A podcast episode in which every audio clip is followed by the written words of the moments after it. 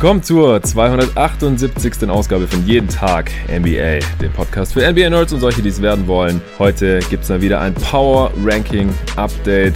Die letzten zu den beiden Conferences gab es im All-Star Break und der ist jetzt schon drei Wochen her. Allerdings gab es ja im All-Star Break keine Spiele, deswegen sind jetzt nicht allzu viele Spiele passiert seither. Ich habe deswegen jetzt noch eine Woche abgewartet und vor allem auch die Trade Deadline abgewartet, bis es hier wieder Updates der Power Rankings gibt. Es werden alle Teams der Western Conference heute durchgerankt von 15 bis 1. Ihr kennt das schon. Und den Gast heute, den kennt ihr wahrscheinlich auch schon. Das ist der Tobias Bühner. Hey Tobi.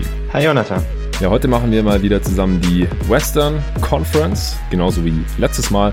Aber ich kenne deine Meinung auch noch nicht zu allen Transaktionen, die stattgefunden haben, jetzt so zur Trade Deadline und drumherum gab es schon davor ein paar Trades von ein paar Teams auch in der Western Conference seit der letzten Aufnahme und auch noch hier und da ein Buyout, ein paar Verletzungen, also schon einiges, was das Ranking, das wir hier jetzt erwarten für die restliche Regular Season ein bisschen durcheinander wirbeln könnte. Ich finde, dass mit äh, voranschreitender Saison, die Teams haben jetzt so rund 45 Spiele gemacht, jeweils in dieser Saison von den 72, sich immer weiter so Cluster oder Tiers oder Gruppierungen halt herausbilden, aber gerade innerhalb dieser Cluster. Da kann man wahrscheinlich noch ein bisschen diskutieren, wo man die Teams jetzt jeweils sieht. Der Pod heute wird mal wieder gesponsert und präsentiert von NBA 2K21. Es geht in die nächste Saison von mein Team für NBA 2K21 auf PlayStation 4 und 5, Xbox One und Xbox Series X oder S, Nintendo Switch, Google Stadia und PC. In My Team Season 6 ist nicht alles, wie es scheint. Glitched Reality setzt die Season-Struktur mit Geheimnissen, Fortschritt, Belohnung und mehr mit zahlreichen neuen Inhalten fort. Unter anderem neuer Stufe 40 Preis, die erste Dark Matter Stufe 40 Belohnung für My Team. J.R. Smith. Neue legendäre Herausforderung von Season Headliner Dwayne Wade und da habe ich auch einen Locker-Code für euch, damit ihr die Herausforderung abschließen könnt, wenn ihr keinen Dwayne Wade habt. Dann gebt den Kabinencode WADE, großgeschrieben W-A-D-E, minus, großgeschrieben Signature, S-I-G-N-A-T-U-R-E, minus Flash, auch großgeschrieben F-L-A-S-H ein. Dann bekommt ihr eine Free Agent Version von Wade, mit der ihr diese Challenge abschließen könnt. Der Kabinencode ist gültig bis zum 7. Mai 2021. Was haben wir noch in der Season 6 von My Team? Insgesamt gibt es 13 komplette Spieler-Lineups zum Sammeln für Galaxy Opals, in dem man verschiedene My Team Modus Herausforderungen abschließt mit Superstars wie Rashard Lewis, hier auch schon mal besprochen bei der Redraft von 98, Michael Red, Jerry Sloan, Artist Gilmore und anderen. Alle My Team Spieler starten in die neue Saison mit einem Sapphire Evo Jimmy Butler als Stufe 1 Belohnung. Bekommt jeder. Und ganz allgemein nicht vergessen, alle Fortschritte auf der PlayStation 4 und Xbox One Version von NBA 2K21 werden via Dual Access innerhalb derselben Konsolenfamilie, also auf die PlayStation 5 und Xbox Series X oder S übertragen. Also wenn ihr auf der alten Konsolengeneration zockt und da irgendwelche Fortschritte habt und euch dann eine neue Konsole zulegt und es auch eine PlayStation oder halt eine Xbox ist, dann könnt ihr das übertragen. Da braucht ihr keine Angst haben. Und was auch ziemlich cool ist, wenn ihr den Xbox Game Pass habt, also diesen Abo-Dienst von Microsoft, dann ist da jetzt auch NBA 2K21 drin enthalten. Dann könnt ihr euch das einfach runterladen und direkt loszocken. Ich wünsche euch viel Spaß mit NBA 2K21. So viel dazu. Ich würde sagen, wir steigen direkt ein ins Western Conference Power Ranking. Wir fangen wie immer von unten an, also auf Platz 15. Da habe ich ein anderes Team als letztes Mal und zwar die Houston Rockets. Wie sieht's bei dir aus? Habe ich genauso. okay, letztes Mal hatte ich da noch die Wolves. Äh, wen hattest du da nochmal? Auch die Wolves? Auch die Wolves, ja. Ja, okay. Ja, dann äh, haben wir hier beide die, die Rockets äh, auf 15 droppen lassen. Mal sehen, wo du die Wolves hast. Wahrscheinlich nicht viel weiter oben. die Rockets stehen bei 13 und 33. Stand heute Dienstag, 30. März. Äh, das ist Platz 14 im Westen. Zweimal gewonnen, zehnmal verloren seit der letzten Aufnahme. Die hatten am Ende 20 Spiele in Folge verloren. Beim letzten Power Ranking waren es 13. Äh, also da kamen noch sieben Niederlagen nachher. Dann haben sie die Losing Streak beenden können gegen die Toronto Raptors. Über das Spiel haben wir letzte Woche schon kurz gesprochen, als wir ausführlicher über die Toronto Raptors gesprochen haben. Offense Platz 28, Defense Platz 16. Da zehren sie aber noch vom starken Saisonbeginn. Also seither ist die Defense wirklich nicht mehr so gut. Jetzt nicht die schlechteste der Liga, aber halt auch nicht mehr durchschnittlich. Geschweige denn irgendwie Top 5 oder wo sie da am Anfang standen. Äh, dann haben sie noch ein Spiel gegen Minnesota gewonnen. Seither, Das war so ein Back-to-Back -Back gegen dasselbe Team, wie es diese Saison ja viele gibt, nachdem man im ersten Spiel am Ende einfach nicht mehr scoren konnte. Da haben die Rockets siebeneinhalb Minuten im vierten Viertel, die letzten siebeneinhalb Minuten des vierten Viertels nicht mehr gepunktet. Das gab's vorher 25 Jahre lang nicht mehr. Die Wolves haben 22 zu 0 Run gemacht und äh, so einen ihrer wenigen Siege diese Saison holen können. Am nächsten Tag durften die Rockets gleich wieder gegen die Wolves ran und haben sie dann auch geschlagen. Das ist ihr zweiter Sieg gewesen jetzt hier in den letzten 22 Spielen. Äh, zur Deadline hatten sie ja schon PJ Tucker äh, weggetradet, hatte ich hier im Pod schon besprochen gehabt in der Vorwoche der Deadline. Dann äh, direkt am Tag der Deadline auch noch Oladipo verschifft nach Miami. Ansonsten haben sie nichts gemacht. Die anderen Spieler haben sie alle behalten. Vielleicht erstmal zu den Deadline-Moves beziehungsweise Pre-Deadline. Was hältst du davon, äh, was sie jetzt für PJ Tucker und Oladipo bekommen haben, dass die getradet werden? Daran hat wahrscheinlich niemand gezweifelt gehabt, aber wie gefallen dir so die Moves der Rockets unterm Strich? Für PJ Tucker finde ich es eigentlich ganz solide, was sie bekommen haben. Also ich glaube, so unfassbar gefragt war er nicht. Wir fanden den Deal ja für die Bucks absolut überragend, aber auch für die Rockets finde ich ihn jetzt nicht unbedingt schlecht. Und für Oladipo muss ich sagen, bin ich ein bisschen enttäuscht. Ich dachte, sie könnten dafür wenigstens irgendwie einen, einen ganz schlechten First oder so rausbekommen. Jetzt haben sie mhm. ja quasi nur diesen Swap bekommen, der sie wahrscheinlich irgendwie nur so Maximum drei, vier Plätze nach vorne bringt. Und wenn er sie in die Lottery bringen würde, wird er ja nicht mal, sondern dann wird es ein Second Rounder. Also ja, hat auch absolut keinen echten Upside. Also selbst wenn Miami wirklich schlecht ist, bringt's ihnen auch nix. Ja, also ganz kurz zur Erklärung für die Hörer, die es nicht auf dem Schirm haben. Der Gegenwert für Oladipo war im Endeffekt, dass äh, die Rockets sich in der 2022er Draft, also nach der nächsten Regular Season, aussuchen können, ob sie den Nets-Pick oder den Heat-Pick haben wollen. Und pff, ja, Stand jetzt werden die Nets wahrscheinlich besser sein, denn Harden, Durant und Irving werden ja noch da sein und das sieht Stand jetzt nach einem besseren Regular Season Team aus, als was auch immer die Heat dann da haben werden, aber wissen kann man es natürlich nicht und die Heat werden wahrscheinlich nicht so viel schlechter sein als die Nets. Und wenn sie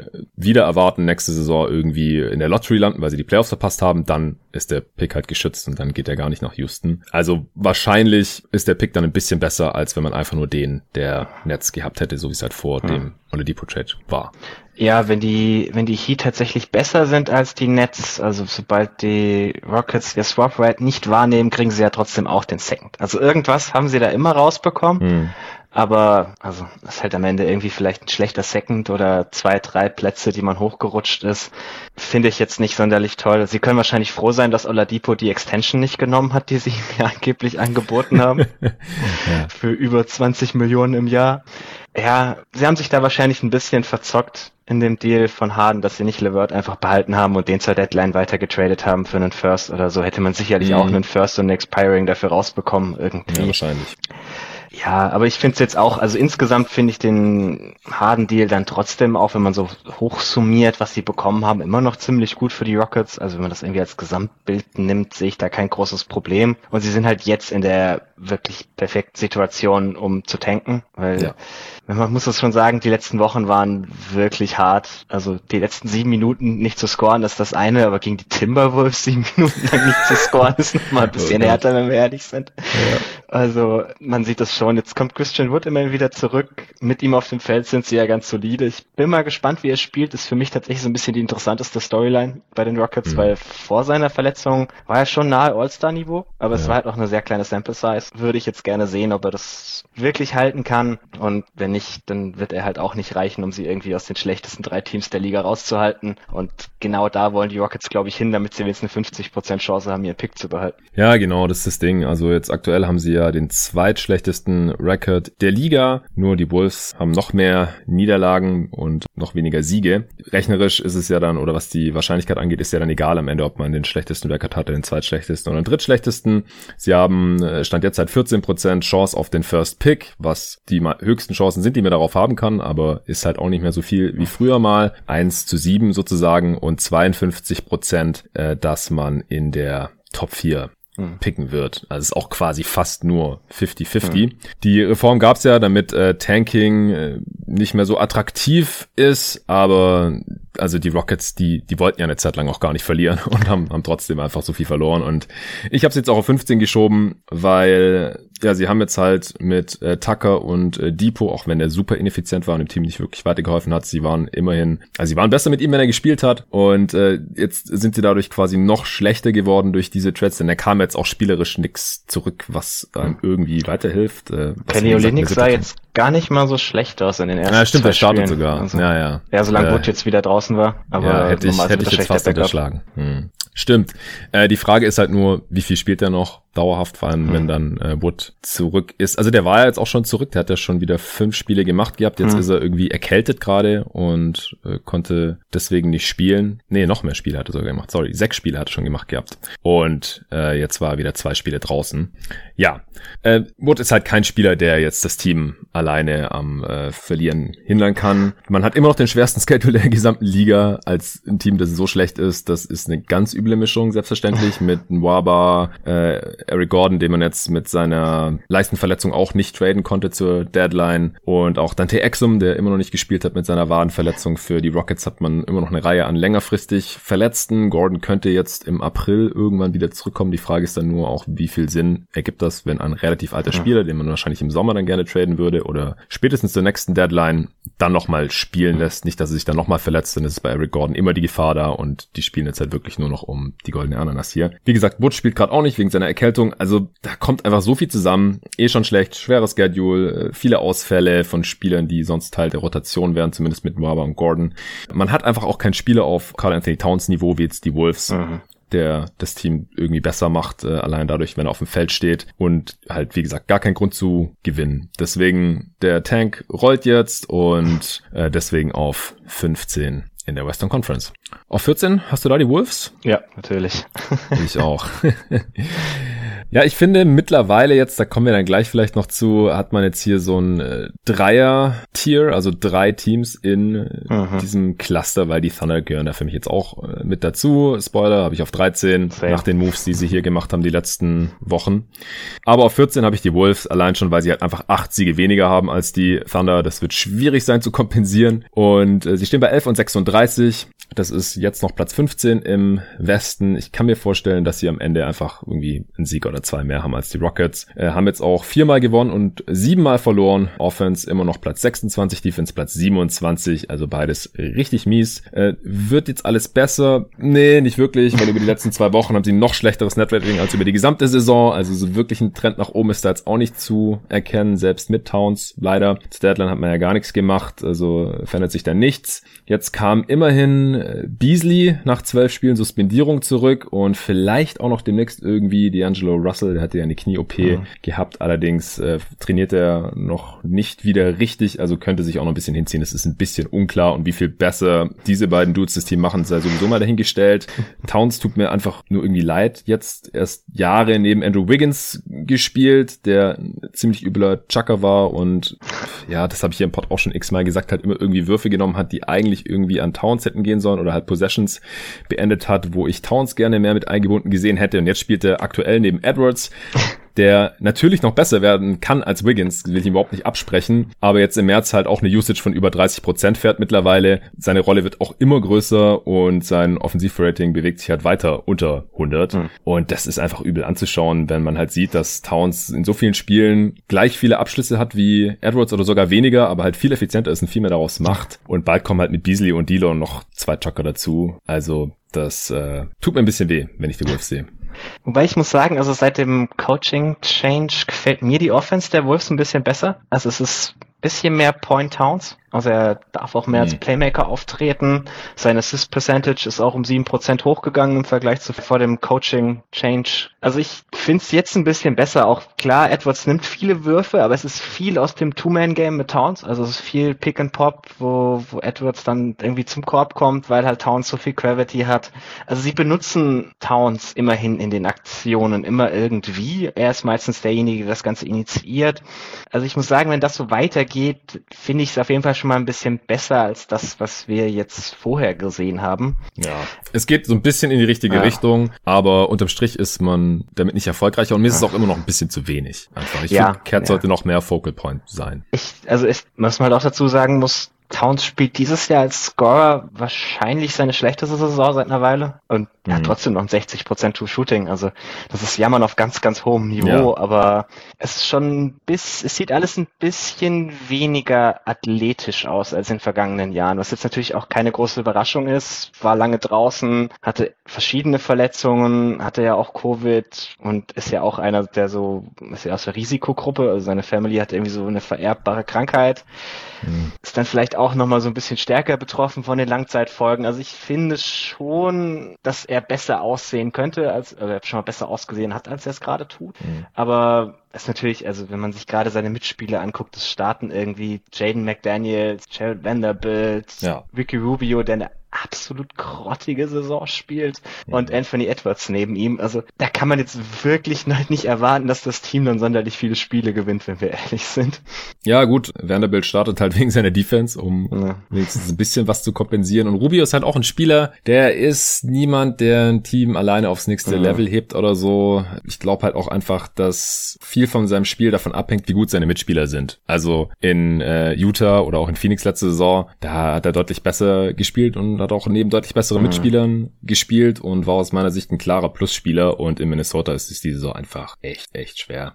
naja, äh, hast du noch was zu den Wolves? Ansonsten würde ich sagen, können wir auch zu den Thunder Ja, kommen. vielleicht, also vielleicht ganz kurz zu Edwards, du hast es ja schon angesprochen, er kriegt gerade auch ein bisschen Hype, weil halt die Spiele, wo bei hohem Volumen was fällt, sehen dann ganz gut aus.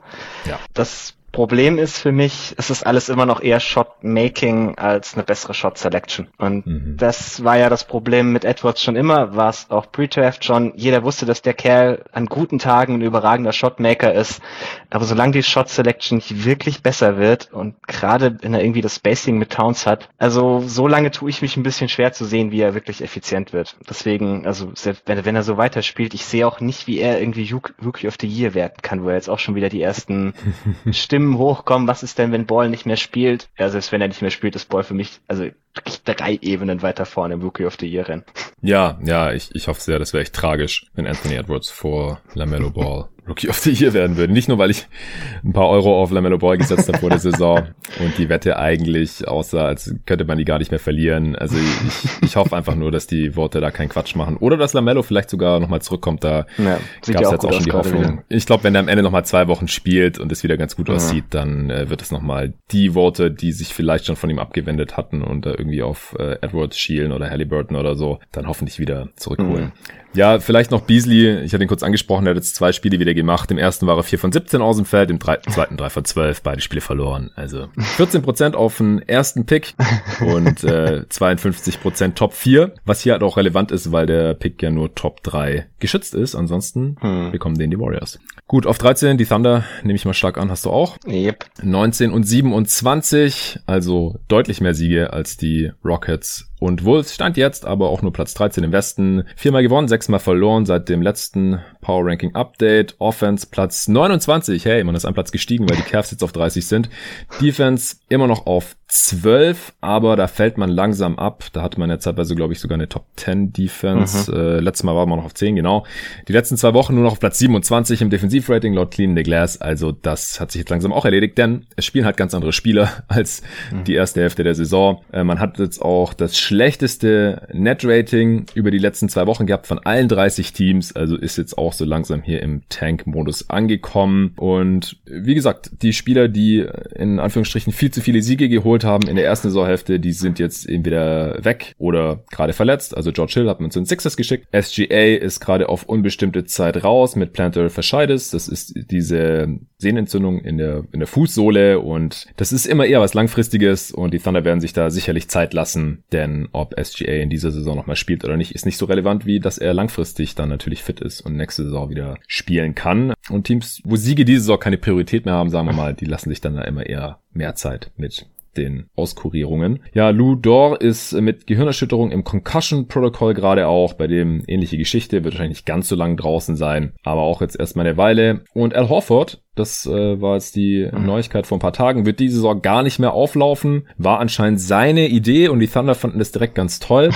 dass der alte Horford diese Saison jetzt für dieses Team nicht mehr unbedingt sich aufreiben muss. Er ist einfach noch ein kompetenter Spieler und wenn er gespielt hat, dann hat er auch meistens ganz gut funktioniert. Aber das Ding ist einfach, sie haben jüngere Spieler auf seiner Position, die sie jetzt mal ausprobieren äh, können. Sie haben ja auch jetzt Moses Brown zum Beispiel von einem Two-Way-Deal auf einen normalen NBA-Deal konvertiert und der hat direkt äh, den, den Boxscore gefüllt jetzt in einigen Spielen hier. Man hat noch Roby, äh, man hat für Bradley getradet, alles jüngere Center, wo man einfach jetzt mal gucken kann, sind die was äh, vielleicht für die Zukunft. Die Starting Five im letzten Game war jetzt damit Maledon, Svi, der im Trade für Diallo kam, hatte ich hier im Pod auch schon besprochen, vor der Deadline, dann äh, Poku im Frontcourt mit äh, Isaiah Roby zusammen und eben Moses Brown. Äh, ziemlich großer Frontcourt mit äh, Poku, Roby und Moses Brown. Wer sich den nicht in sämtlichen Manager-Games geholt hat, ist selber schuld. Der hat gegen die Celtics direkt mal 21 Punkte und 23 Rebounds rausgehauen. Und äh, das ist jetzt nur ein Beispiel. Der hatte zur Halbzeit, glaube ich, schon 17 Rebounds oder so. Mhm. Also richtig krass. Ja, wie gesagt, sein Deal wurde jetzt konvertiert, genauso wie der von Ludorf vor ein paar Wochen. OKC jetzt im, im Full Rebuild. Was sagst du zu der ganzen Geschichte? Also gerne nochmal kurz zu den Deals. Diallo, George Hill und dann auch zu der Horford-Geschichte, die ja auf Twitter teilweise auch heiß diskutiert wurde, wie schlimm das jetzt ist, dass die Thunder hier Horford raushalten, obwohl der ein äh, guter Spieler ist, nur um in Anführungsstrichen mit Absicht zu verlieren. Hm. Ähm, also ganz kurz zu Diallo und Sui. Äh, ich finde den Fit von Svi ein bisschen interessanter als den von Diallo, mit, gerade ja. mit Shay für die Zukunft. Ansonsten weiß ich nicht, ob man dazu sonderlich viel sagen muss. Ist halt ein Shooter, der noch relativ jung ist, ein bisschen Size hat. Fand ich, ich bin mal gut. gespannt, wer von den beiden im Sommer besser bezahlt wird. Ich glaube, das ist am Ende der, das, was mhm. entscheidet, wie gut dieser Trade war für die beiden Seiten. Ja. Ansonsten George Hill, ja, vielleicht hätte man ein bisschen mehr rausholen können, aber ich glaube, die Angebote, die irgendwie für ihn einen schlechten First gebracht hätten oder so, waren einfach auch nicht da, sonst hätten die Thunder das schon gemacht. Und dann war das so jetzt schon ganz okay. Ist ein, ist ein schöner Fit für die Sixers, muss ich sagen. Gefällt mir da ganz gut, auch wenn, wenn Lowry natürlich besser gewesen wäre, aber es ist quasi so eine, so eine Light-Variante davon, die ihn zumindest ein bisschen mehr Tiefe im, im Backcourt bringt. Zu Horford. Mhm. Kurz noch zum George Hill Trade, weil wir eine ähnliche Situation hatten bei unserer Mock Trade Deadline, dass die Thunder Ferguson aufnehmen hätten sollen, aber das halt nicht erlaubt war, weil sie ihn erst weggetradet haben ja. und dann ein drittes Team ihn aufnehmen musste. Bei uns waren es die Rockets und in der Realität waren es jetzt die Knicks, die ihn dann aber auch schon direkt wieder entlassen haben. Ja. Das fand ich ganz witzig. Ja, das war, war ganz lustig. Also, äh, warte mal, Ferguson geht den Trade zurück. Nee, warte mal, wir hatten doch das geht nicht. ja, genau. Das haben wir doch festgestellt. Ja, äh, und äh, die Knicks haben dafür auch den Second bekommen, genauso wie die Rockets, äh, die ich vertreten habe, auch den Second dafür bekommen haben bei unserer Mock Trade Deadline. Ja, deswegen haben die Thunder im Endeffekt halt nur zwei Seconds zurückbekommen, weil der dritte ging dann halt nach New York dafür, mhm. dass sie diese knapp vier Millionen von Ferguson und von äh, Poirier haben auch noch ein mhm. Minimum Deal, glaube ich, ja. aufgenommen, die sie dann beide entlassen haben. Ja, wie gesagt, Tony Bradley sieht sah jetzt auch nicht so schlecht aus. Also den hatte ich als Raptors ja auch eher als einen positiven ja, Return für Lowry angesehen. Also sehe ich jetzt auch für die Thunder nicht unbedingt schlecht. Also finde ich jetzt keinen schlechten Deal für ihn, um ehrlich zu sein. Und sie hatten einfach keine mhm. Verwendung mehr für George Hill, wenn wir ehrlich sind. Zu Hofford, ja. wo wir gerade beim Thema keine Verwendung mehr sind. Äh, ja, also ich, ich fand den Aufschrei wieder ein bisschen übertrieben, weil es ist einfach die logische Folge für beide Seiten irgendwie. Hofford, warum soll er das Risiko eingehen, sich zu verletzen oder sonst etwas zu tun? Und für die Thunder, es gibt schon einen Grund, warum sie jetzt die letzten zwei Wochen plötzlich in der Defense schlecht sind, wo Hofford nicht mehr spielt. Also ja. der war da schon nicht unermesslich unermesslicher Faktor, warum sie da relativ gut waren. Also kann ich schon auch irgendwie verstehen, wenn sie halt sagen, ja gut, für uns bringt das halt nichts, so einen über 30-Jährigen oder weit über 30-Jährigen da zu beschäftigen. Was ich persönlich ein bisschen faszinierend finde, ist, dass da von der Liga so gar nichts kam. Also die NBA hat ja schon Strafen für sowas verteilt und jetzt mhm. plötzlich ist ruhig. Also die NBA hat Strafen dafür verteilt, dass contending Teams in Back-to-Backs Spieler gerestet haben, die eine Verletzungshistorie haben, weil äh, unsportlich. Aber was eigentlich übersetzt heißt, weil TV-Ratings. Richtig. Der Grund, warum die Thunder keine Strafe bekommen? Ja, sie haben kein National Game mehr für den Rest der Saison. Ja, das ist schon der ja. ganze Grund. Also ja. das, das ist tatsächlich der Teil, wo ich finde, man kann sich aufregen. Es ist halt wieder so ein bisschen Doppelmoral. Dann sparst dir bitte in Zukunft dieses Gefasel von wir bestrafen wegen unsportlichem was auch immer. Äh, ansonsten, ja, also ich, ich finde es okay für beide Seiten. Ich bin jetzt nur mal gespannt, was mit Horford im Sommer passiert, ehrlich gesagt, weil also der Vertrag läuft ja selbst, ist ja selbst dann nicht auslaufen, sondern er hat ja noch zwei Jahre, auch wenn das zweite Jahr nur teilweise garantiert ist, aber die Garantie mhm. ist relativ hoch. Also ich weiß ehrlich nicht, welches Team sich das im Sommer ans Bein binden will. Also irgendwie, mhm. ich bin gespannt, ob sie ihn loswerden und was passiert, wenn nicht. Genau, also da gab es ja auch Leute, die dann gesagt haben, ja, dann sollen wir ihn halt rauskaufen, wie, wie Griffin. Ah. Aber wieso sollte das jetzt eine von beiden Seiten tun? Weil äh, Horford müsste auf Geld verzichten, damit er sich dann halt auch irgendeinen Contender anschließen mhm. kann. Gut, wenn das jetzt irgendwie sein, seine Priorität wäre, dann könnte er das natürlich tun, aber da müssten auch die Thunder zustimmen, dass sie dann äh, nicht nur nächste Saison, wie es halt bei Griffin der Fall ist, sondern zwei Saisons noch richtig viel Kohle von Horford in den Büchern stehen haben, was ihnen halt Flexibilität mhm. nimmt. Das tote Gehalt können sie nicht mehr traden und gar nichts. Warum sollten sie das tun? Also wenn der Spieler dann schon sagt, hey, also wenn ihr cool damit seid, dann würde ich jetzt die nächsten sechs Wochen oder was jetzt halt noch Regular Season sind, würde ich jetzt halt schon mal mhm. Urlaub machen. Ich werde im Juni 35 und dann gucken wir mal, wie es nächste Saison weitergeht, dann bin ich da halt fit und wenn ihr mich traden wollt, auch cool. Hm. Also ich äh, finde das halb so wild. Und das Ding ist halt auch, dann sagen immer alle, ja, Tanking, die wollen nur einen hohen Pick. Äh, ja, vielleicht, aber das ist halt nicht der erste Grund, weil das haben ja auch schon Teams gemacht, jetzt vielleicht nicht sechs Wochen vor Saisonende, aber dann halt vier Wochen hm. vorher oder so, die gar keinen eigenen Pick hatten. Wir erinnern uns zurück an die Brooklyn Nets, die haben auch die letzten hm. paar Spiele dann Brook Lopez und andere Spieler halt gerestet und halt mal ein paar jüngere Spieler ausprobiert, einfach mal um zu gucken, dass du halt mal eine Sample Size hast von diesen Spielern, von Moses Brown, Isaiah Roby, ja. Tony Bradley, auch ein Poco und so, was die in einer größeren Rolle können gegen NBA Competition, wie die sich da so verhalten und dann hat man halt mehr Informationen, auf deren Basis man Entscheidungen in der Offseason fällen kann. Das mhm. alleine hat schon Wert. Die Spieler werden natürlich besser mit mehr Spielerfahrung, das heißt spielerentwicklungstechnisch äh, ergibt das auch noch Sinn und dann hat man halt noch den äh, angenehmen Nebeneffekt. Das kann das Ziel sein, das kann ein Effekt sein, wenn man den eigenen Pick hat und die Thunder haben ja den eigenen Pick, dann ist das bestimmt auch irgendwie ein mhm. Ziel, weil wie gesagt, man hat jetzt halt schon acht Siege mehr als die Wolves und aktuell hätte man äh, nur sechs Prozent hm. Chance auf den First Pick. Das ist echt wenig, hm. wenn Kate Cunningham in der Draft ist oder den Evan Mobley und die Thunder halt noch irgendwie so ein Star-Talent brauchen. Und nur 26 Prozent Chance auf einen Top 4 Pick. Also halb so viel, wie wenn man jetzt zu den drei schlechtesten Teams gehört. Das wird hm. wahrscheinlich ein bisschen eng. Es ist noch nicht ganz unmöglich, aber ja, man erhöht halt seine Chancen auf jeden Fall, einen höheren, einen besseren Spieler draften zu können in der Draft auf jeden Fall, wenn man jetzt nicht mehr allzu viele Spiele gewinnt und das wird jetzt halt wahrscheinlich passieren, wenn man mit diesen ganzen sehr jungen und unerfahrenen Spielern hier jetzt ständig startet und hm. viele Minuten geht. Aber der einzige, das ist nicht der einzige Grund, äh, wir wollen verlieren, damit wir Kate Cunningham draften können. Nee. Das ist viel zu undifferenziert gedacht. Es gibt noch so viele andere Faktoren, die ein Team im Rebuild beachten muss hm. und äh, da gehören nicht nur die eigenen Lottery Odds dazu. Was ich ganz faszinierend finde, ist, dass Horford trotzdem noch mit dem Team durch die Gegend reist und also auch mit dem Team cool. trainiert.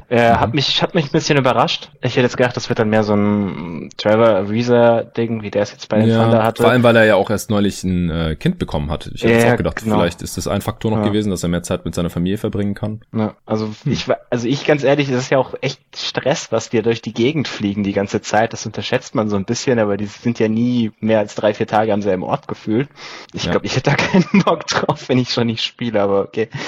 Ähm, ist ganz cool. Dann ist er noch der Mentor für die jungen Bigs. Es gibt wahrscheinlich nicht so viele Spieler, von denen ich lieber lernen würde, als ja. von Al Horford nach der Karriere, die er jetzt hatte. Also ist, glaube ich, ein Win-Win für beide Seiten und dann ist auch okay. Ja, sehe ich auch so. Auf 12, jetzt bin ich gespannt. Da habe ich relativ lang mit mir gerungen. Ich habe da immer noch die Kings. Habe ich auch noch, ja. Oh. ja, wenn wir da mal nicht ein bisschen Gegenwind kriegen, denn die stehen jetzt bei 22 und 25, sind auf Platz 11 im Westen, also nicht so viel weiter oben, als wir sie jetzt haben, haben aber achtmal gewonnen und dreimal verloren seit dem letzten Mal und auch fünf in Folge jetzt. Offense Platz 9, Defense Platz 30, also immer noch ein absolutes One-Way-Team. Da hat jetzt auch diese Winning Streak noch nicht wirklich was dran geändert. Äh, 19% Chancen auf die Playoffs, trotzdem nur laut äh, 538 Raptor Modell und das äh, ergibt jetzt noch mehr Sinn, das zu nutzen oder da drauf zu schauen auf die Wahrscheinlichkeit, denn die schauen halt drauf, welche Spieler sind in diesem Kader und nach der Deadline. Hm. Die Kings sind ja auch ein Team, die jetzt einige Trades gemacht haben. Da ist es natürlich wichtiger als das, was das Team davor gemacht hat, denn da standen halt teilweise andere Spieler im Kader, die Rotation sah anders aus und so weiter. Also unter 20% Chancen auf die Playoffs laut dem Raptor-Modell von 538. Ja, Marvin Bagley hat sich auch noch die Hand gebrochen und ist bis mindestens Mitte April raus. Hier auch die Frage, ist es jetzt so schlimm für dieses Team, wenn er nicht spielt? Eventuell fällt er auch noch länger aus. Zur äh, Deadline haben sie jetzt den großen Ausverkauf um Holmes, Barnes und Hield nicht gemacht, im Gegensatz zu unserer Mock Trade Deadline, hast du die Kings yep. gesteuert und äh, hast da alles verscherbelt. Ja, die Kings haben sich dagegen entschieden, was nicht heißt, dass sie keine Trades gemacht haben. Äh, sie haben Corey Joseph gegen DeLon Wright getradet, also eher so ein Win-Now-Move, ich hier im äh, Pod zumindest hm. entschieden, dass man das so verbuchen könnte oder sollte. Dann haben sie Bialica gegen Harkless und Silva äh, zu den Heat getradet. Pff, keine Ahnung, was das sein soll. Harkless spielt jetzt sogar. Mhm. Bielitsa war nicht gut für die Kings. Kannst du gerne gleich dazu sagen, was du da denkst. Und Terrence Davis haben sie halt für den Second Rounder noch eingesammelt von den Raptors. In dieser fünf Spiele Siegeserie hat man Cleveland geschlagen, Atlanta, Golden State ohne Curry, nochmal Cleveland und die Spurs, also nicht mhm. gerade die Creme de la Creme der Liga. Hey. Äh, sorry. äh, da kommen wir gleich noch zu. Was, ähm, was, was machen wir daraus jetzt? Also ich finde das alles, das passt nicht so ganz nee. zusammen alles. Es, es sind halt die Kings. Was, was will man aus dem Team schon schlau werden nach den letzten Jahren? Nee, also ich, ich muss sagen, so ganz verstehen tue ich es auch nicht. Also man muss, muss vielleicht da anfangen, sie überperformen ihr Netrating ja massiv. Also ja. das ist der, der Hauptgrund, warum sie so nahe dran sind am Play-In. Nach ihrem Netrating wären sie das überhaupt nicht. Das ist auch der Grund, warum 538 sie halt schlechter sieht, weil ja das, was sie auf der bisherigen Leistung basieren, basieren die halt auf dem Netrating und das ist halt nicht das von dem Team, das 22 und 25 stehen würde. Ansonsten, ja, also zu den Trades, ich muss sagen, rein, wenn man dieses Jahr kompetitiv sein will, hat man sich insgesamt wahrscheinlich verbessert. Also Darren Wright ist auf jeden Fall ein Upgrade zu Corey Joseph, der jetzt wirklich nicht mehr gut war. Äh, Darren Wright spielt teilweise auch neben De'Aaron Fox ich glaube ich langfristig nicht sonderlich toll sehen würde, mhm. aber neben ähm, Halliburton ist ja eigentlich ein ganz guter Fit, das gefällt mir ganz gut. Ja. Äh, Harkless und Terence Davis, naja, was soll ich sagen, heute Nacht gegen die Spurs haben die zweimal eben zusammen sechs von neun Dreiern getroffen, insofern muss ich wohl ruhig sein. Machen die bestimmt jedes Spiel. Also wenn Mo Harkless jedes Spiel drei von vier Dreiern trifft und ziemlich starke Defense spielt, dann haben sie sich da aber sowas von verstärkt auf dem Flügel. Auf jeden Fall. Ja, nee, also äh, ich glaube, die haben dieses heute Nacht sowieso irgendwie 60 Prozent Dreier getroffen, insofern war das jetzt auch vorbei. Hm. Ich weiß, ich weiß es nicht. Also es sind Moves, die sie halt wieder irgendwo auf der Stelle treten lassen. Ich glaube auch nicht, dass sie es ins Play-in schaffen, wenn der Abstand jetzt gar nicht so riesig ist. Aber ich sehe die Teams ab 10 aufwärts doch deutlich stärker. Und ja, die Aaron Fox spielt die letzten Wochen überragend, aber eigentlich kann er alleine das auch nicht richten, dass sie da wirklich reinkommen. Und dann frage ich mich halt schon so ein bisschen, was ist jetzt der Sinn von dem Push in die Richtung? Klar, wo ich sie zur Mock Trade Deadline hatte, da hatten sie halt auch gerade noch nicht ein paar Spiele am Stück gewonnen, sondern das war direkt davor. Und da sah es halt noch mal ein bisschen düsterer aus, deswegen war der Ausverkauf ja. relativ einfach. Aber das Feedback, das ich hinterher so von Kings-Fans bekommen habe, war, ey, ich würde mir wünschen, du wärst der Kings GM. Also wenn das, wenn das schon die eigenen Fans sagen, ja, ich, ich weiß nicht. Mir, mir gefällt das mal wieder nicht so wirklich, was die Kings da tun. Jetzt dümpeln sie mal wieder irgendwo im Mittelfeld rum oder halt im unteren Mittelfeld und keine Ahnung. Spielerisch ist es ganz okay, was jetzt die letzten Wochen passiert ist. Du hattest gerade von Marvin Beckley. Ich glaube, das ist definitiv ein Faktor, warum sie plötzlich besser aussehen. Ja. Was, ja, bisschen traurig klingt. Sie haben ja jetzt noch Carbengele entlassen, was mich ein bisschen überrascht hat, weil das wäre eigentlich so ein Spieler, wo ich auch dachte, den probieren sie jetzt noch ein bisschen aus als Backup-Pick, mhm. aber... Ja, zumindest anstatt Mitu oder so, aber... Er spricht halt auch dafür, dass sie nicht in dem Modus sind, irgendwelche Experimente zu machen, sondern ja. spielen halt jetzt mit den Spielern, die sie kennen, weil Coaches halten halt lieber an ihrer Rotation fest und im Prinzip ist das ja auch meistens das, was dich tatsächlich eher zu Siegen führt, wenn du so ein bisschen eingespielter bist. Ja, also für mich ist das alles irgendwie so ein, wieder mal so ein, so ein Weg in Richtung nichts und dann freust du dich für fünf Siege die im Stück, aber ja, ändert nicht, nicht die Richtung, wie ich über die Franchise denken würde, um ehrlich zu sein. Nee, äh, bei mir auch nicht. Folge daraus ist jetzt halt auch, dass man Rashawn Holmes im Sommer auf jeden Fall halten sollte, weil sonst muss mhm. man sich im Nachhinein fragen, wieso haben wir nicht irgendwas für den zur Deadline noch zurückgenommen und der hätte ja mhm. durchaus Trade-Wert gehabt, weil es gibt Teams, die den dringend gebraucht hätten. Klar, Hield und Barnes kann man sich auch Zeit lassen, die haben noch länger Vertrag, gerade bei Hield, also das den jemand dann nimmt in der aktuellen Situation. Das äh, war jetzt auch nicht unbedingt gesagt und äh, ja, bei Barnes da schon eher natürlich, aber wahrscheinlich waren die Angebote jetzt auch nicht so super überwältigend, wie man ja auch am Trade-Wert von äh, anderen so Combo-Forwards oder so sehen kann. Also ich verstehe es schon irgendwie, mhm. gerade für, für Fox ähm, und auch hier halt Spieler, die jetzt schon länger sind und einfach noch nie in, in der Nähe der Playoffs wirklich waren. Jetzt mit dem Play-in-Tournament, selbst wenn man das nur irgendwie erreicht und dann da verliert, das wäre halt irgendwie so ein Schritt nach vorne. Und äh, Luke Walton braucht das natürlich auch ganz dringend, weil ja. der Sitz wird immer heißer wahrscheinlich. Aber so mittel- bis langfristig, wie GMs halt normalerweise immer denken, glaube ich halt auch nicht, dass sich jetzt hier irgendwas ja. großartig verändert hat. Das ist halt auch die Frage, wie viel davon ist der GM und wie viel ist der Owner. Und ja, klar, das können wir immer bei den Kings ein bisschen meine, meine Zweifel nach den, nach den Erfahrungen mit dem Kings Owner können wir da, glaube ich, schon so ein bisschen Annahmen treffen, dass der nicht unbedingt gewillt ist, dass sein Team schlechter dasteht. Ja, trotzdem, ich habe sie, also du sagst von 10 aufwärts, äh, hast du eine Differenzierung. Ich weiß nicht, ob ich nicht jetzt hier so ein, hm. fast schon so ein Cluster aufmachen würde, noch mit den Grizzlies und vielleicht sogar mit den Warriors, so wie die jetzt zuletzt gespielt okay. haben, aber das können wir gleich noch besprechen. Aber dann haben wir jetzt die nächsten paar Teams dieselbe Reihenfolge. ja, auf 11 habe ich die Pelicans. Yep, habe ich auch. Die haben Stand heute ein Sieg weniger als die Kings und sind deswegen auf zwölf im Westen. Haben also auch sechsmal gewonnen, viermal verloren, also läuft ganz gut, gerade auch für die Pelz, nicht ganz so gut wie bei den Kings. Offense Platz sieben, Defense Platz 28, also auch hier so die Gewichtung der Stärken und Schwächen an beiden Enden des Feldes ähnlich wie bei den Kings, aber es macht schon nochmal einen Unterschied, ob man die allerschlechteste hm. Defense der Liga hat, äh, vor allem was das Netrating angeht. Also von diesen vier Teams mit den Warriors und Grizzlies haben die Pelicans tatsächlich tatsächlich das beste Netrating. Das ist leicht positiv und damit so gut wie das von den Spurs und besser ja. als das der Blazers und eben Warriors, Grizzlies und Kings. Also die underperformen ihr Netrating massiv. Davon können mhm. sie natürlich am Ende der Saison nichts kaufen, wenn sich das nicht langsam angleicht. Mhm. Und Stand jetzt haben sie halt noch vier mal öfter verloren, als sie gewonnen haben. Aber was mich halt auch mehr überzeugt hat als die Kings zum Beispiel, man hat jetzt in diesem äh, Stretch seit dem letzten Power Ranking halt auch echt gute Teams geschlagen. Äh, die Clippers, die Mavs, die Celtics letzte Nacht, äh, die Nuggets einmal. Und das liegt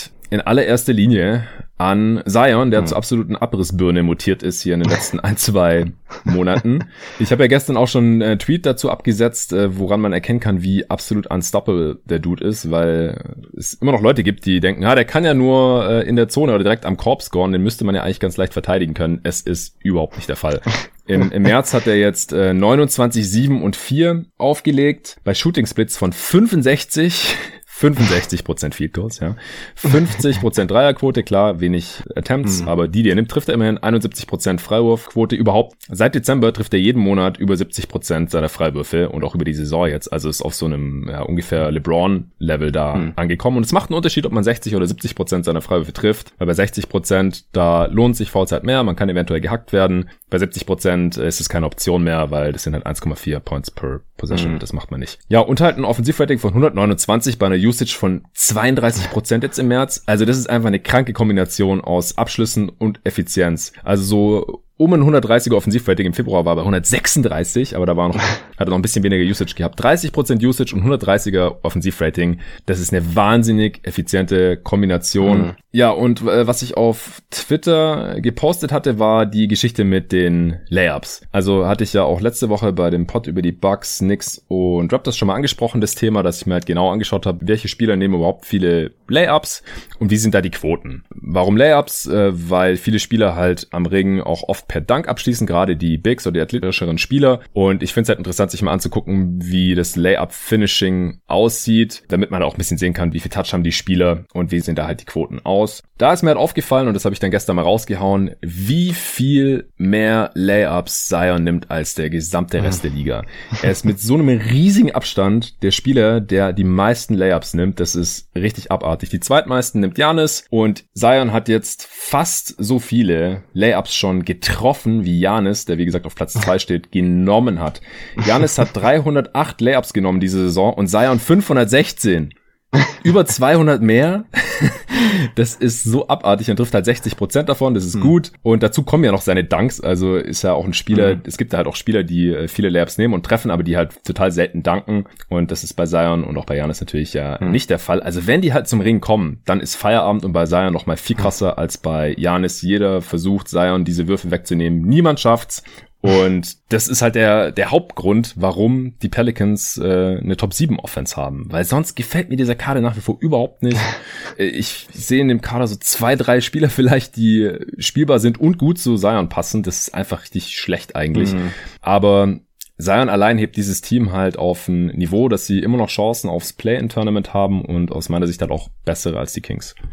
Ja, sehe ich genauso. Also der Hauptgrund, warum ich die, die Pelicans auch eher überlegt habe, noch weiter nach oben zu schieben, ist, weil ihre Verbesserung der letzten Wochen basiert halt auf einem System Change. Und das ist nachhaltig. Das ist was, auf das kannst du langfristig mhm. bauen.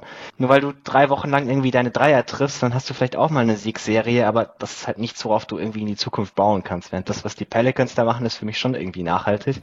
Und Zion, also ich habe zum Beispiel dieses Spiel gegen die Nuggets gesehen. Die letzten fünf Minuten von dem Spiel, also war ziemlich close. Zion kriegt einfach jedes Mal den Ball und hat plötzlich einen Layup. Also klar, die, die Nuggets Rim Protection ist auch wirklich nicht toll. Also ja. wirklich, wirklich nicht gut. Aber das war so spielend einfach, wie es halt einfach nur Superstars in dieser Liga können. Am Ende dann die letzten irgendwie anderthalb Minuten sind die Nuggets dann auf eine Zone Defense umgestellt und das hat ihn ein bisschen verwirrt, hat man gemerkt. Deswegen haben die Nuggets das Spiel eigentlich auch nur gewonnen am Ende. Und also es ist klar, er hat halt diesen, diesen Spin-Move zu seiner Linken. Am Ende, er will immer wieder zu seiner Linken abschließen. Also das ist schon, das war ja dann auch so dieser Nuggets-Kommentator meinte halt immer wieder, ja, nimm ihm doch die linke Seite weg, nimm ihm doch die linke Seite weg, jetzt mach doch endlich mal. ähm, so nach dem Motto, seid ihr zu dumm, um Scouting Report zu schreiben oder so. Aber der Typ ist so unfassbar explosiv. Das ist so eine schnelle Bewegung, so ansatzlos. Also hm. gerade der Vergleich zu Janis zum Beispiel, das ein, der hat ja auch wahnsinnig lange, schnelle Schritte, aber es ist nicht so, nicht so explosiv, nicht so plötzlich. Wenn der irgendwie ja. zu dem Eurostep ansetzt, du weißt schon, was er da tun will. Du kannst es meistens trotzdem nicht verhindern, weil er halt hm. mit zwei Schritten vier Meter gehen kann.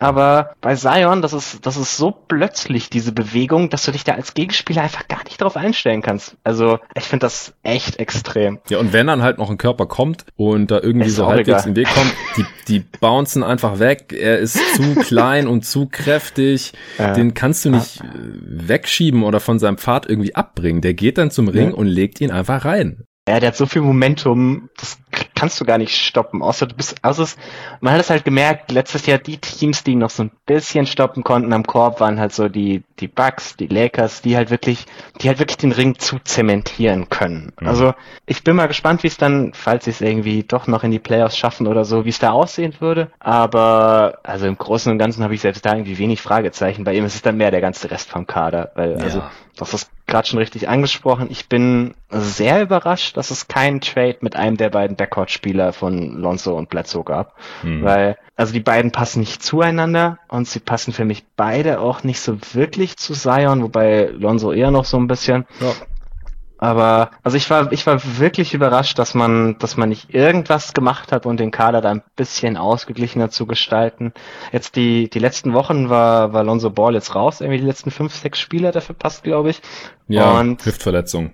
Ist äh, immer noch draußen. Da hat dann Nikhil Alexander Walker gestartet. Mhm. Fand ich schon ein bisschen besser. Der hat auch ein paar ganz gute Spiele gemacht. Ja. Und von der Bank bekommt endlich Kyra Lewis Minuten. Also das ist ja auch schon sowas, wo ich eigentlich das ganze Jahr überschreie, dass man dem gefälligst mal ein paar Minuten geben soll.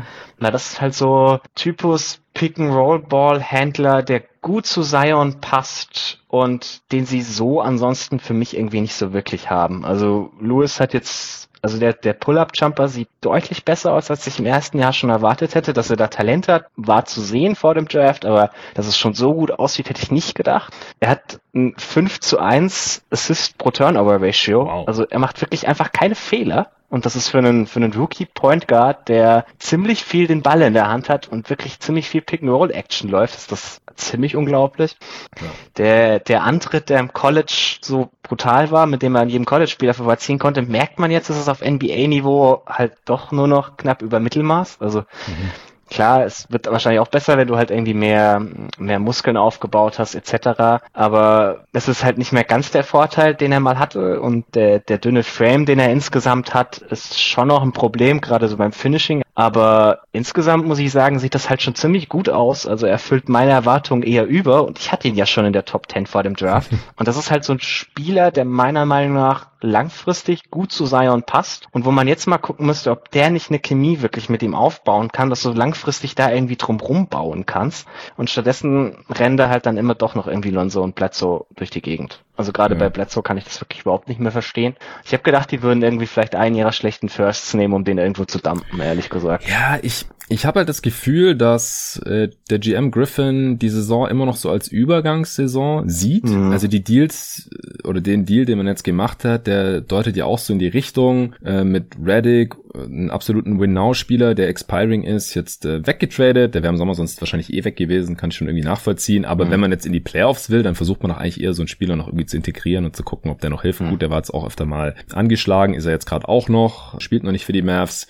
dann Melly noch raus und dann halt James Johnson und Iwundo reingeholt. Iwundo hat jetzt ein paar Minuten bekommen im äh, letzten Spiel, aber also dass, dass die jetzt eher nicht mehr helfen werden bei mhm. einem Playoff Run, das ist auch klar. Also man hat jetzt auch keinen Win Now Deal gemacht und dann ja, gut ein Team, das irgendwie auf Platz 12 in der Conference steht und ja, einfach jetzt diese Saison, wenn sie in die Playoffs kommen, da wahrscheinlich auch nichts reißen werden, dass es auch bei weitem noch nicht fertig ist, da tradet man halt wahrscheinlich keine Assets weg, um irgendeinen mhm. Spieler mit schlechten Deal zu dumpen, sondern man ja. wäre noch näher an der Situation, wo man sagt, wir nehmen so einen Spieler und bekommen dafür einen Pick und anders ja, kann ich mir eigentlich nicht erklären.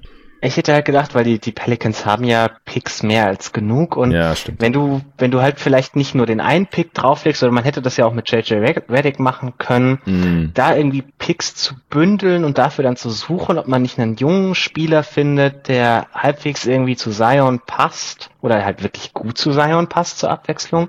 Das wäre mal was. Der halt einfach in diesem, mit diesem Kern wachsen kann. Also das wäre halt so langsam aber sicher würde ich gern mal sehen, was denn irgendwie die langfristige Strategie dieses Teams sein soll, weil also irgendwie sind das für mich nicht Lonzo Ball und Brandon Ingram neben Zion, um ehrlich zu sein. Also ich finde Lonzo, wenn, wenn er halt nicht irgendwie der Playmaker im Halfcourt sein soll, äh, mhm. was du aber neben Zion auch nicht so unbedingt viel brauchst, vor allem nicht, wenn du noch einen Brandon Ingram da hast, dann finde ich schon okay, weil er kann halt Transition Plays machen und wenn der Dreier fällt, dann ist es gut und äh, mhm. defensiv äh, ist er auch eher ein Plusspieler. Fände ich schon okay. Die Frage ist halt, was will man dem jetzt im Sommer bezahlen, weil der ist halt ein Rollenspieler. Mhm. Wenn man ihn nicht bezahlt und jemand anders ihn bezahlt, dann ist er halt wahrscheinlich weg. Aber ich kann schon verstehen, dass man ihn jetzt nicht verscherbelt hat für einen schlechten First oder irgendwelche ja. Seconds oder sowas. Aber Bledsoe, das passt halt vorne und hinten nicht. Äh, der spielt eine richtig miese Saison. Äh, sollte halt, wenn überhaupt überhaupt wahrscheinlich auch bei einem Team spielen jetzt äh, in, in seinem Alter, das äh, mehr mit den Playoffs zu tun hat. Also das hat halt von Anfang an nicht gepasst. Also dass da irgendein Gegenwert kommen musste, oder also mhm. vom Gehalt her im Drew Holiday Deal, das war klar. Die Frage war, wieso hat man nicht George Hill genommen? Der hätte irgendwie noch ein bisschen besser reingepasst, aber gut,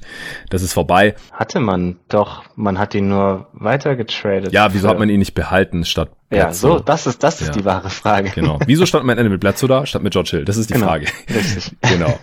Also das und der Steven Adams Deal, das passt halt gar nicht dazu, wie man jetzt hier halt mhm. halt weiterverfahren hat oder auch dazu, wo man jetzt steht. Das ist, wieso holt man sich erstens Steven Adams rein und gibt ihm dann auch noch gleich noch eine äh, Extension dazu und äh, startet ihn neben Zion. Nix gegen Steven Adams, aber das passt einfach vorne und hinten überhaupt nicht zu Zion, weder zu seinem Alter noch zu seinem Skillset. Da äh, finde ich jetzt schon passender, dass halt Lewis endlich spielt, dass NAW mhm. als äh, Sophomore endlich ein bisschen spielt. Das passt halt irgendwie zum 20-jährigen Zion. Wie gesagt, das ist alles irgendwie weder Fisch noch Fleisch und äh, ich kann es kaum erwarten, dass der Sommer da ist und hoffentlich dann einmal irgendwie ein bisschen aufgeräumt wird. Äh, letzte Frage vielleicht noch, weil ich mich halt vorhin gefragt habe, so wer passt in diesen Kader eigentlich wirklich zu Zion? Das ist für mich halt Lewis, Alexander Walker und vielleicht Josh Hart, vielleicht Lonzo, aber wie gesagt, die sind im Sommer halt beide mhm. restricted, muss man gucken, wer überhaupt da bleibt. Und vor allem sind es halt beides auch nicht wirklich Difference Maker oder ein riesiger Upset oder sowas. Und dann habe ich mich gefragt, würde ich da jetzt Brandon Ingram dazuzählen oder nicht? Wie siehst mhm. du das? Würde ich ehrlich gesagt inzwischen nicht mehr. Also Brandon Ingram, also ich war ja noch nie der größte Fan von ihm, aber das Problem ist gerade, wenn man irgendwie Zion jetzt mehr den Ball in die Hand geben möchte, Brandon Ingram ist halt ein schwarzes Loch. Also mhm. er ist halt nicht der beste Decision Maker, er geht immer noch hauptsächlich auf seinen eigenen Wurf.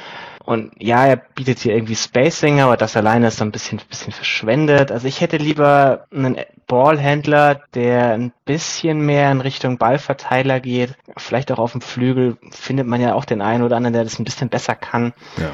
Also ich, ich finde Ingram nicht ideal und man hat halt nicht so viele Optionen, den zweiten Star zu bekommen. Also wenn du neben Zion noch einen Typ auf einem Max-Contract hast, hast du dann nur noch eine andere Option, jemand wirklich zu bezahlen. Also man legt sich damit schon fest, dass Ingram irgendwie Minimum der dritte Kopf von so einem wirklich guten Team sein muss. Und dafür ist hm. mir der Fit einfach ein bisschen zu schlecht. Und ich glaube, man bekäme gerade Ingram im passenden Deal, bekäme man was für ihn, das einen weiterbringt als er selbst. Ja, also ich habe verstanden, wieso man ihn gehalten hat. Mhm.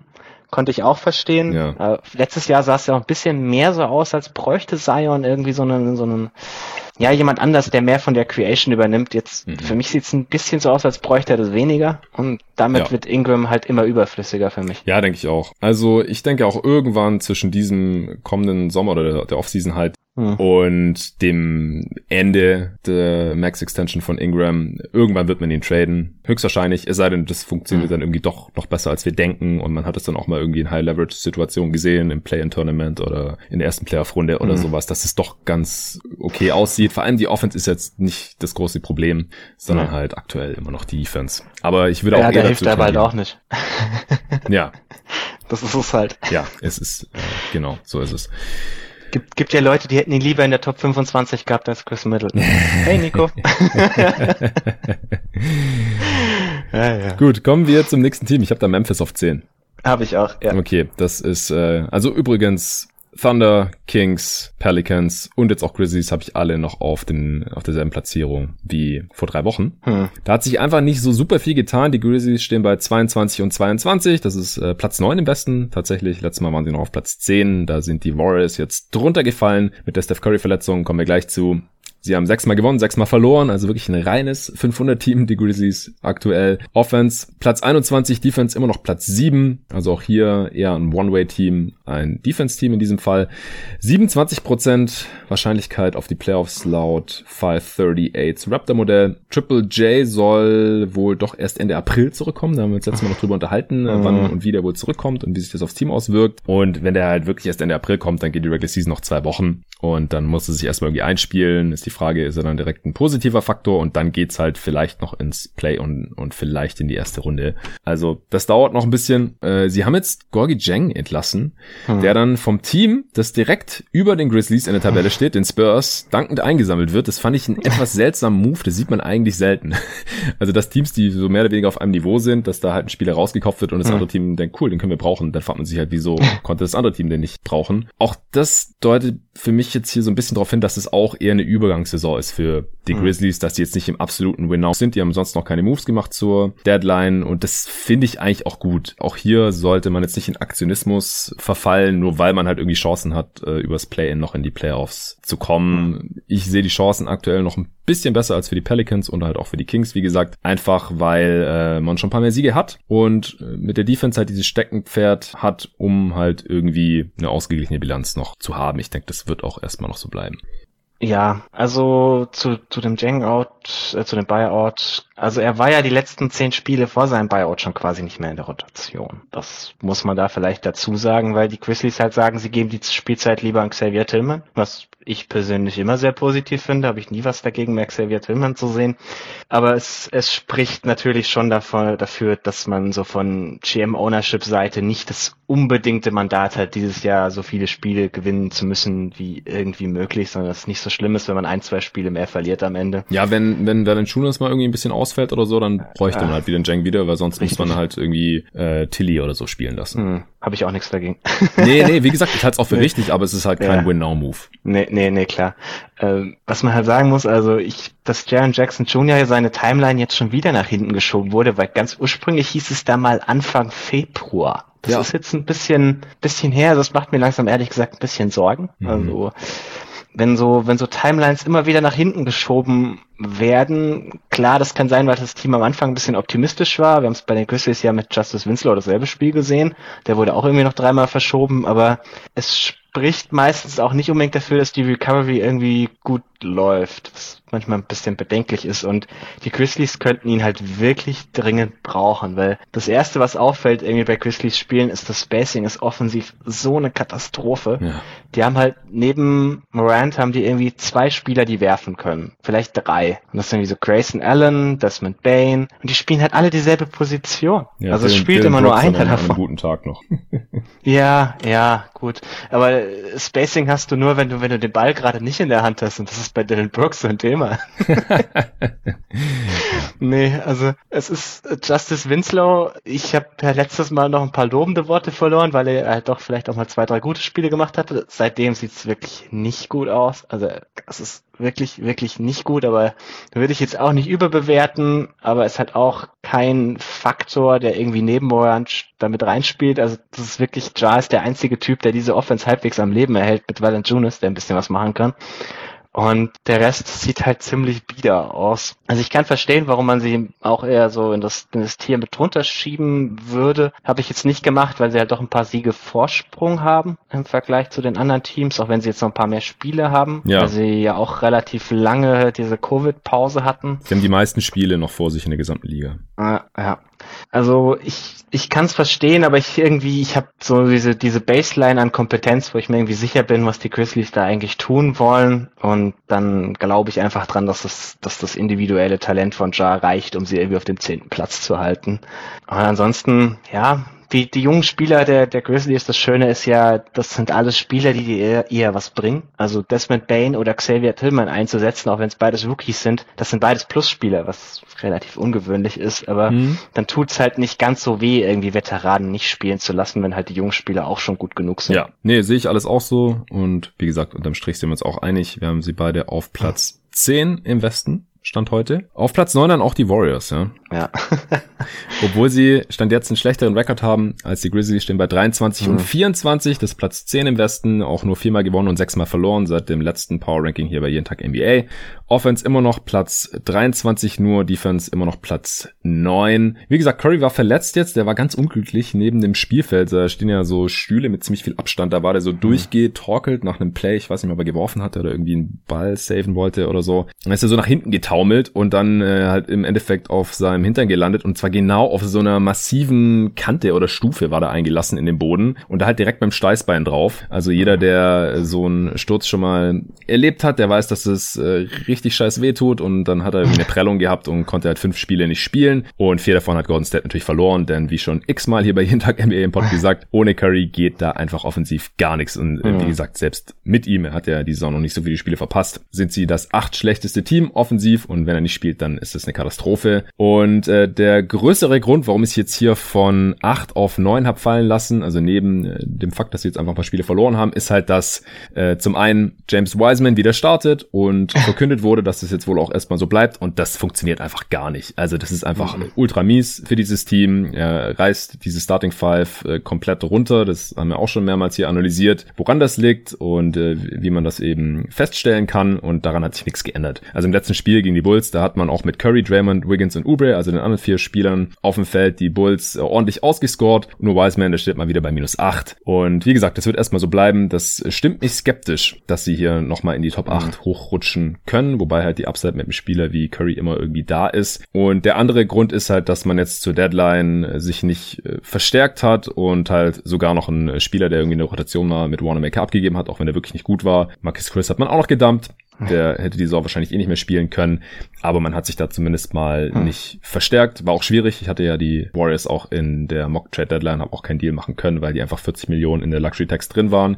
Jetzt sind es am Ende äh, wahrscheinlich 11 Millionen weniger. Ist ein bisschen kompliziert, das auszurechnen, weil dieses ja. Jahr ja auch die Luxury Tax teilweise erlassen wird, aufgrund der Corona-Krise eben. Aber irgendwer hat ausgerechnet, ich weiß nicht, ob es Bobby Marks hm. oder Kevin Pelton war, dass sie durch diese zwei Moves halt irgendwie 11 Millionen gespart hm. haben. Das kann ich schon irgendwie nachvollziehen. Aber für mich ist es so ein bisschen halt das Zugeständnis der Warriors, okay, wir sind kein Contender. Es kamen und kommen jetzt wahrscheinlich auch keine Buyout-Kandidaten mehr, deswegen, weil sie halt kein Contender sind, die gehen dann lieber zu anderen Teams, die bessere Chancen auf die Meisterschaft haben. Und deswegen deutet halt für mich dann vieles darauf hin, dass sie in der Regular Season jetzt eher nicht mehr Top 8 landen.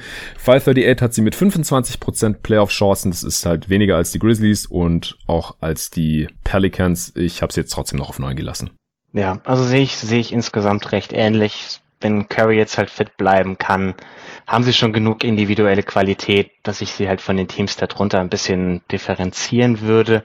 Ich muss ehrlich gesagt zugeben, ich hatte die Diskussion ja die Woche auf Twitter auch mal. Mir gefällt der offensive Spielstil der Warriors diese Saison teilweise nicht so wirklich. Also mhm. gerade wenn, wenn Wiseman auf dem Feld steht, müsste man meiner Meinung nach die Offense ein bisschen simplifizieren, weil man verlangt da von Wiseman, Wiggins und Up die drei Spieler sind, die jetzt allesamt nicht irgendwie den höchsten viel ja. haben für Basketball, erwartet man ziemlich viele Reads, die relativ schwierig sind. Und das ist, glaube ich, ein bisschen zu viel verlangt für die drei. Und Steph könnte deutlich mehr On-Ball machen, als er gerade tut, meiner Meinung nach. Also, mhm gerade so einfach in einem High Pick and Roll, dass er Pull-Up-Dreier nimmt. Also ich habe vorhin, ja. eine Stunde bevor wir angefangen haben aufzunehmen, habe ich so einen Tweet gesehen. Steph Curry trifft diese Saison 47 Prozent seiner Stepback-Dreier. Hm. Aber er nimmt halt irgendwie nicht mal halb so viele wie zum Beispiel Luka Doncic, mhm. obwohl der 15 Prozent weniger trifft. Uff. Also er muss, er muss ja gar nicht unbedingt ständig Stepback-Dreier nehmen, aber dass er halt zumindestens mehr davon nehmen würde, weil dann wird er halt immer noch 40 Prozent treffen und das ist halt eine ziemlich überragende Offense. Ja. Aber in die Situation muss man ihn erstmal bringen und dann kam halt auch so dieses Argument mit, ja, nächstes Jahr kommt Clay wieder zurück und jetzt guckt man, dass man die ganzen Spieler, die dann halt auch noch da sind, irgendwie an diese Offense gewöhnt. Das Problem ist, du kannst Kelly Oubre, Andrew Wiggins und James Wiseman meiner Meinung nach so viel an diese Offense gewöhnen, wie du willst. Das wird nicht das sein, wie du die jemals maximierst. Also zumindestens äh, bei Wiseman hat man vielleicht irgendwann noch die Hoffnung, aber das dauert halt meiner Meinung nach der Minimum irgendwie so drei, vier Jahre und dann ist Steph's Prime halt vorbei. Ja.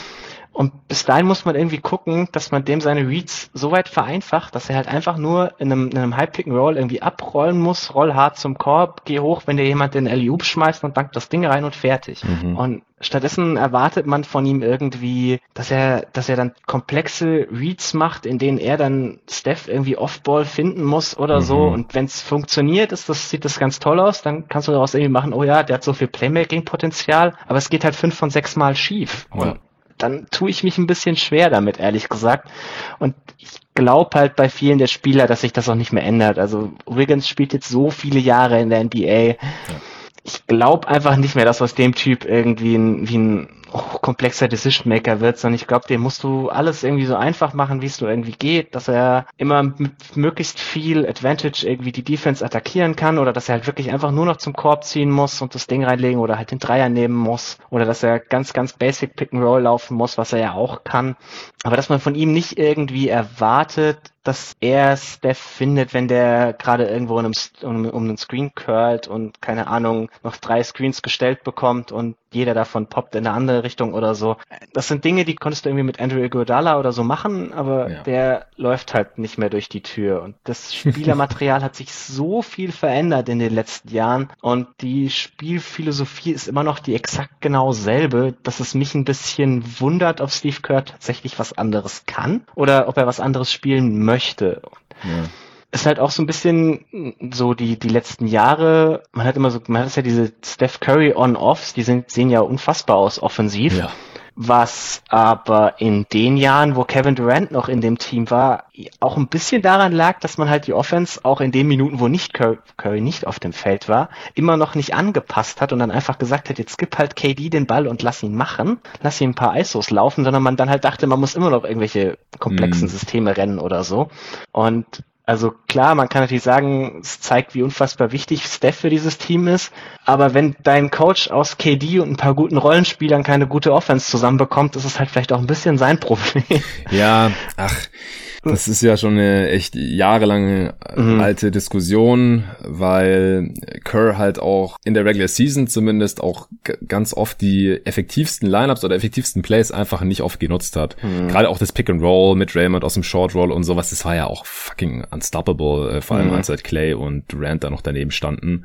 Und auch das hat man einfach nie so wirklich viel gesehen. Das ist auch was, was man jetzt wahrscheinlich noch öfter machen sollte, einfach weil, wenn Draymond mhm. nicht ins Play involviert ist, verteidigt den ja auch keine Sau. Ja, Trifft unter 30 Prozent seiner Dreier, lungert irgendwo im Dunkerspot rum, wo er auch nicht gefährlich ist, weil er kein explosiver Finisher ist. Also wenn der nicht den Screen direkt on-ball stellt oder den Ball halt in der Hand hat, um eine Entscheidung zu treffen, was er auch sehr, sehr, sehr, sehr gut machen kann, dann ist es auch schwierig. Und halt auch diese Draymond auf Center, äh, dieses ähm, Hamptons Five oder davon noch Death Lineup genannt. Auch das hat Curry ja in der Regular Season echt verschwindend mhm. selten genutzt, weil ich glaube, er hat auch mal gesagt, ja, das sparen wir uns für die Playoffs auf oder so, was man irgendwie verstehen kann, wenn das Team trotzdem 73 Siege holt oder halt im hohen 60er Bereich dann. Mhm. Aber jetzt steht man halt ein Sieg unter einer ausgeglichenen Bilanz und auf Platz 10 in der Conference. Dude, du kannst dir das nicht mehr aufsparen für irgendwann. Mach jetzt das, was am besten funktioniert. Gib Curry den Ball, lauf Pick and Roll. Es geht nicht anders und starte halt auch nicht den Rookie Center Center, mit dem es einfach nicht funktioniert. Kevin Looney ist kein äh, toller Spieler oder sowas, aber es funktioniert einfach besser als mit Wiseman. Mhm. Und mir macht es halt echt Sorgen, dass das alles irgendwie nicht mhm. passieren zu scheint. Und dann ist halt auch irgendwie ein bisschen die Frage, ich äh, finde Steve Kerr ist echt ein cooler Typ und Contender kann er super geil coachen, aber halt so Borderline Playoff Teams, da bin ich noch nicht ganz mhm. überzeugt davon. Das haben wir noch nicht gesehen. Ja, das Weißmann startet, ist halt wahrscheinlich auch ein bisschen Druck von der anderen Stelle. Also klar. Ist halt, ist halt der zweite Pick, ist irgendwie der, der jetzt Franchise Changer oder nicht Changer, sondern derjenige, der es halt übernehmen soll. Da kommt, da kommt dann immer viel zusammen, was es für einen Coach immer ein bisschen schwierig macht. Deswegen, ich glaube, wir haben das allermeiste von Draymond als einzigen Pick gesehen für die nächsten Jahre, weil sie haben wenig Wings und ja, sie klar. wollen halt einen Wiseman entwickeln, Mhm. was den Draft jetzt nicht unbedingt besser macht, wenn wir ehrlich sind. Also man, man stelle sich vor, man hätte als Backup für Steph Curry LaMelo Ball und Kerr Gott. würde ihn dann einfach noch ein paar Pick and Roll rennen lassen und Ja. dann hätte sich das Problem auch erledigt, warum man ohne Steph auf dem Feld die schlechteste Offense der Liga ist. Das tut den Warriors-Fans jetzt richtig weh, die gerade zuhören. Ja, ja, nicht unf Also, nach, nachdem sich der ein oder andere Warriors-Fan nach dem Draft noch einreden wollte, dass wir ähm, Draft-Scouts ja bei Wiseman vielleicht doch alle falsch liegen, ja, tut's mir jetzt gerade nicht sonderlich leid. Ja, also Victory Labs, was die Draft angeht, das äh, Zu- kann man erst nach früh, vielen zu Saisons früh, machen. ja. Das ist zu früh, das ist klar. Aber es sieht gerade echt nicht gut aus. Das hat mir auch von Anfang an gesagt. Die Warriors sollten halt mit Curry und Draymond und dann, wenn Clay wieder zurück ist, jetzt halt auch wirklich jede Saison maximieren. Curry ist jetzt gerade 33 geworden diesen Monat. Du kannst dir das eigentlich jetzt nicht erlauben, hier zu sagen, hey, wir haben diesen Spieler an zwei gepickt, der muss starten, äh, sonst sieht es ja ganz böse aus. Ja, sieht auch böse aus, wenn die Warriors die Playoffs verpassen, würde ich mal behaupten. und deswegen, ich hoffe, dass sie Hm. in die Playoffs kommen. Also im Play-In, wenn es halt wirklich ein Spiel ist, beziehungsweise zwei, und man hat Draymond und Curry, würde ich die Warriors auch ganz stark favorisieren, aber da können wir dann nochmal drüber sprechen, wenn es dann soweit ist. Die Jazz haben auch in der ersten Runde keinen Bock gegen die Warriors zu Ja, spielen. das stimmt. aber. da gibt's gechilltere Erstrunden-Matchups äh, gegen die Grizzlies oder Pelicans oder vielleicht auch gegen die Spurs, die habe ich auf 8. ja, habe ich auch. Von 9 auf 8 hochgeschoben habe ich die 23 und 21 stehen, die sind auf Platz 8 im Westen gerade auch. Aber nur fünfmal gewonnen, siebenmal verloren seit dem letzten Power Ranking Update. Offense Platz 19, Defense Platz 8, aber über die letzten zwei Wochen Defense Platz 25 ohne Aldridge. äh, das mussten wir gleich erklären. Äh, Net Rating knapp positiv, äh, vorhin schon erwähnt, äh, plus 0,2 wie die Pelicans. Zur Deadline hat man natürlich keinen seiner Wets weggetradet, aber hat Aldridge äh, dann rausgekauft. Der hat auch ziemlich viel Kohle liegen gelassen, damit er dann zu den Nets gehen kann. Äh, Chris hat man von den Warriors, wie gesagt, für Cash aufgenommen, dann direkt entlassen, äh, haben beide Teams was von gehabt. Und äh, Gorgie Jang, wie gesagt, jetzt fürs Veteran Minimum für die restliche Saison geholt, der Aldridge dann äh, effektiv wahrscheinlich ersetzen wird. Lonnie Walker ist aktuell mit einer Handgelenks Handgelenksverletzung draußen. Kida Bates Job mit einer Oberschenkelverletzung auch noch. 538 sagt nur 15% Playoff-Wahrscheinlichkeit. Erstmal, wie gesagt, erklär mal, was mit der Defense gerade los ist und dann äh, vielleicht nachher auch noch, wie du die Playoff-Chancen so siehst. Ja, was mit der, was mit der Defense los ist, kann man gleich ganz schön mit dem neuen Signing von Rodney Deng verbinden. Das Problem ist, sobald Jakob Pöltl vom Feld geht, ist die Defense weiterhin grottig. Das Hm. war mit Aldridge so, das ist leider mit Drew Eubanks nicht anders, weil Drew Eubanks, er hat seine Fans, Nate Duncan ist ja einer davon, aber äh, ich glaube, die meisten ähm, neutralen Fans die sich das angucken, denken sich schon, ja gut, warum zur Hölle spielt der eigentlich in der NBA? Und so ganz Unrecht haben sie damit leider nicht. Also es ist ein, es ist ein guter offensiver dritter Big, den du irgendwie mal für ein paar Minuten reinschmeißt, wenn du ein bisschen Energie am Board brauchst oder so, ein bisschen jemand, der einfach harte Screens stellt, ab, abrollt, ein bisschen danken kann, vielleicht mal einen Highlight-Block macht, aber es ist halt einfach keine, keine defensive Konstante und wenn dann Rudy Gay daneben spielt, dann wird's halt gleich ziemlich dünn, weil der ist einfach auch defensiv nicht gut. Diese Backup-Units haben defensiv überragend funktioniert, solange es halt Jakob Pörtl in der Mitte war. Jetzt, jetzt startet der. Das, Die Starter sind dadurch jetzt defensiv solide, sind auch insgesamt immerhin knapp positiv. Was für die, für die Starting Five schon ein Riesenfortschritt ist, weil irgendwie mit Aldridge waren sie ja noch bei minus 13 oder so.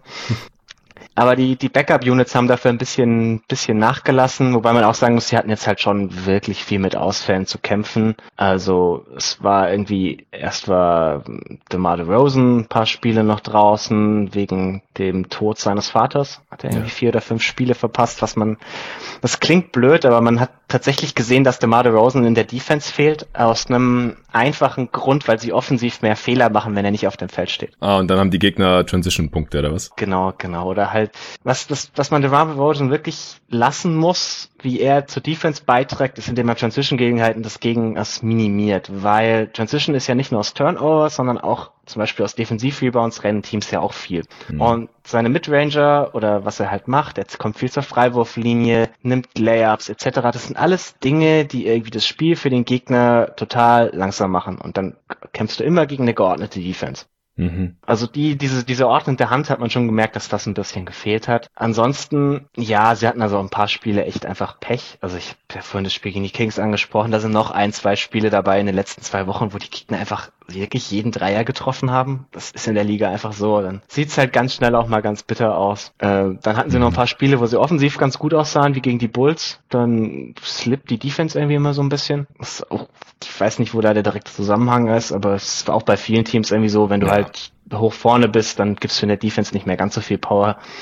Ja, ich, ich glaube, man hat sich jetzt mit dem, mit dem Starting Five ein bisschen stabilisiert. Ich glaube, dass Jeng genau der Typus Big ist, den du in die Backup-Unit haben wolltest. Der ist defensiv einfach sehr solide, bringt so ein bisschen Stretch-Element mit, das Jakob mhm. Pörtl halt überhaupt nicht hat.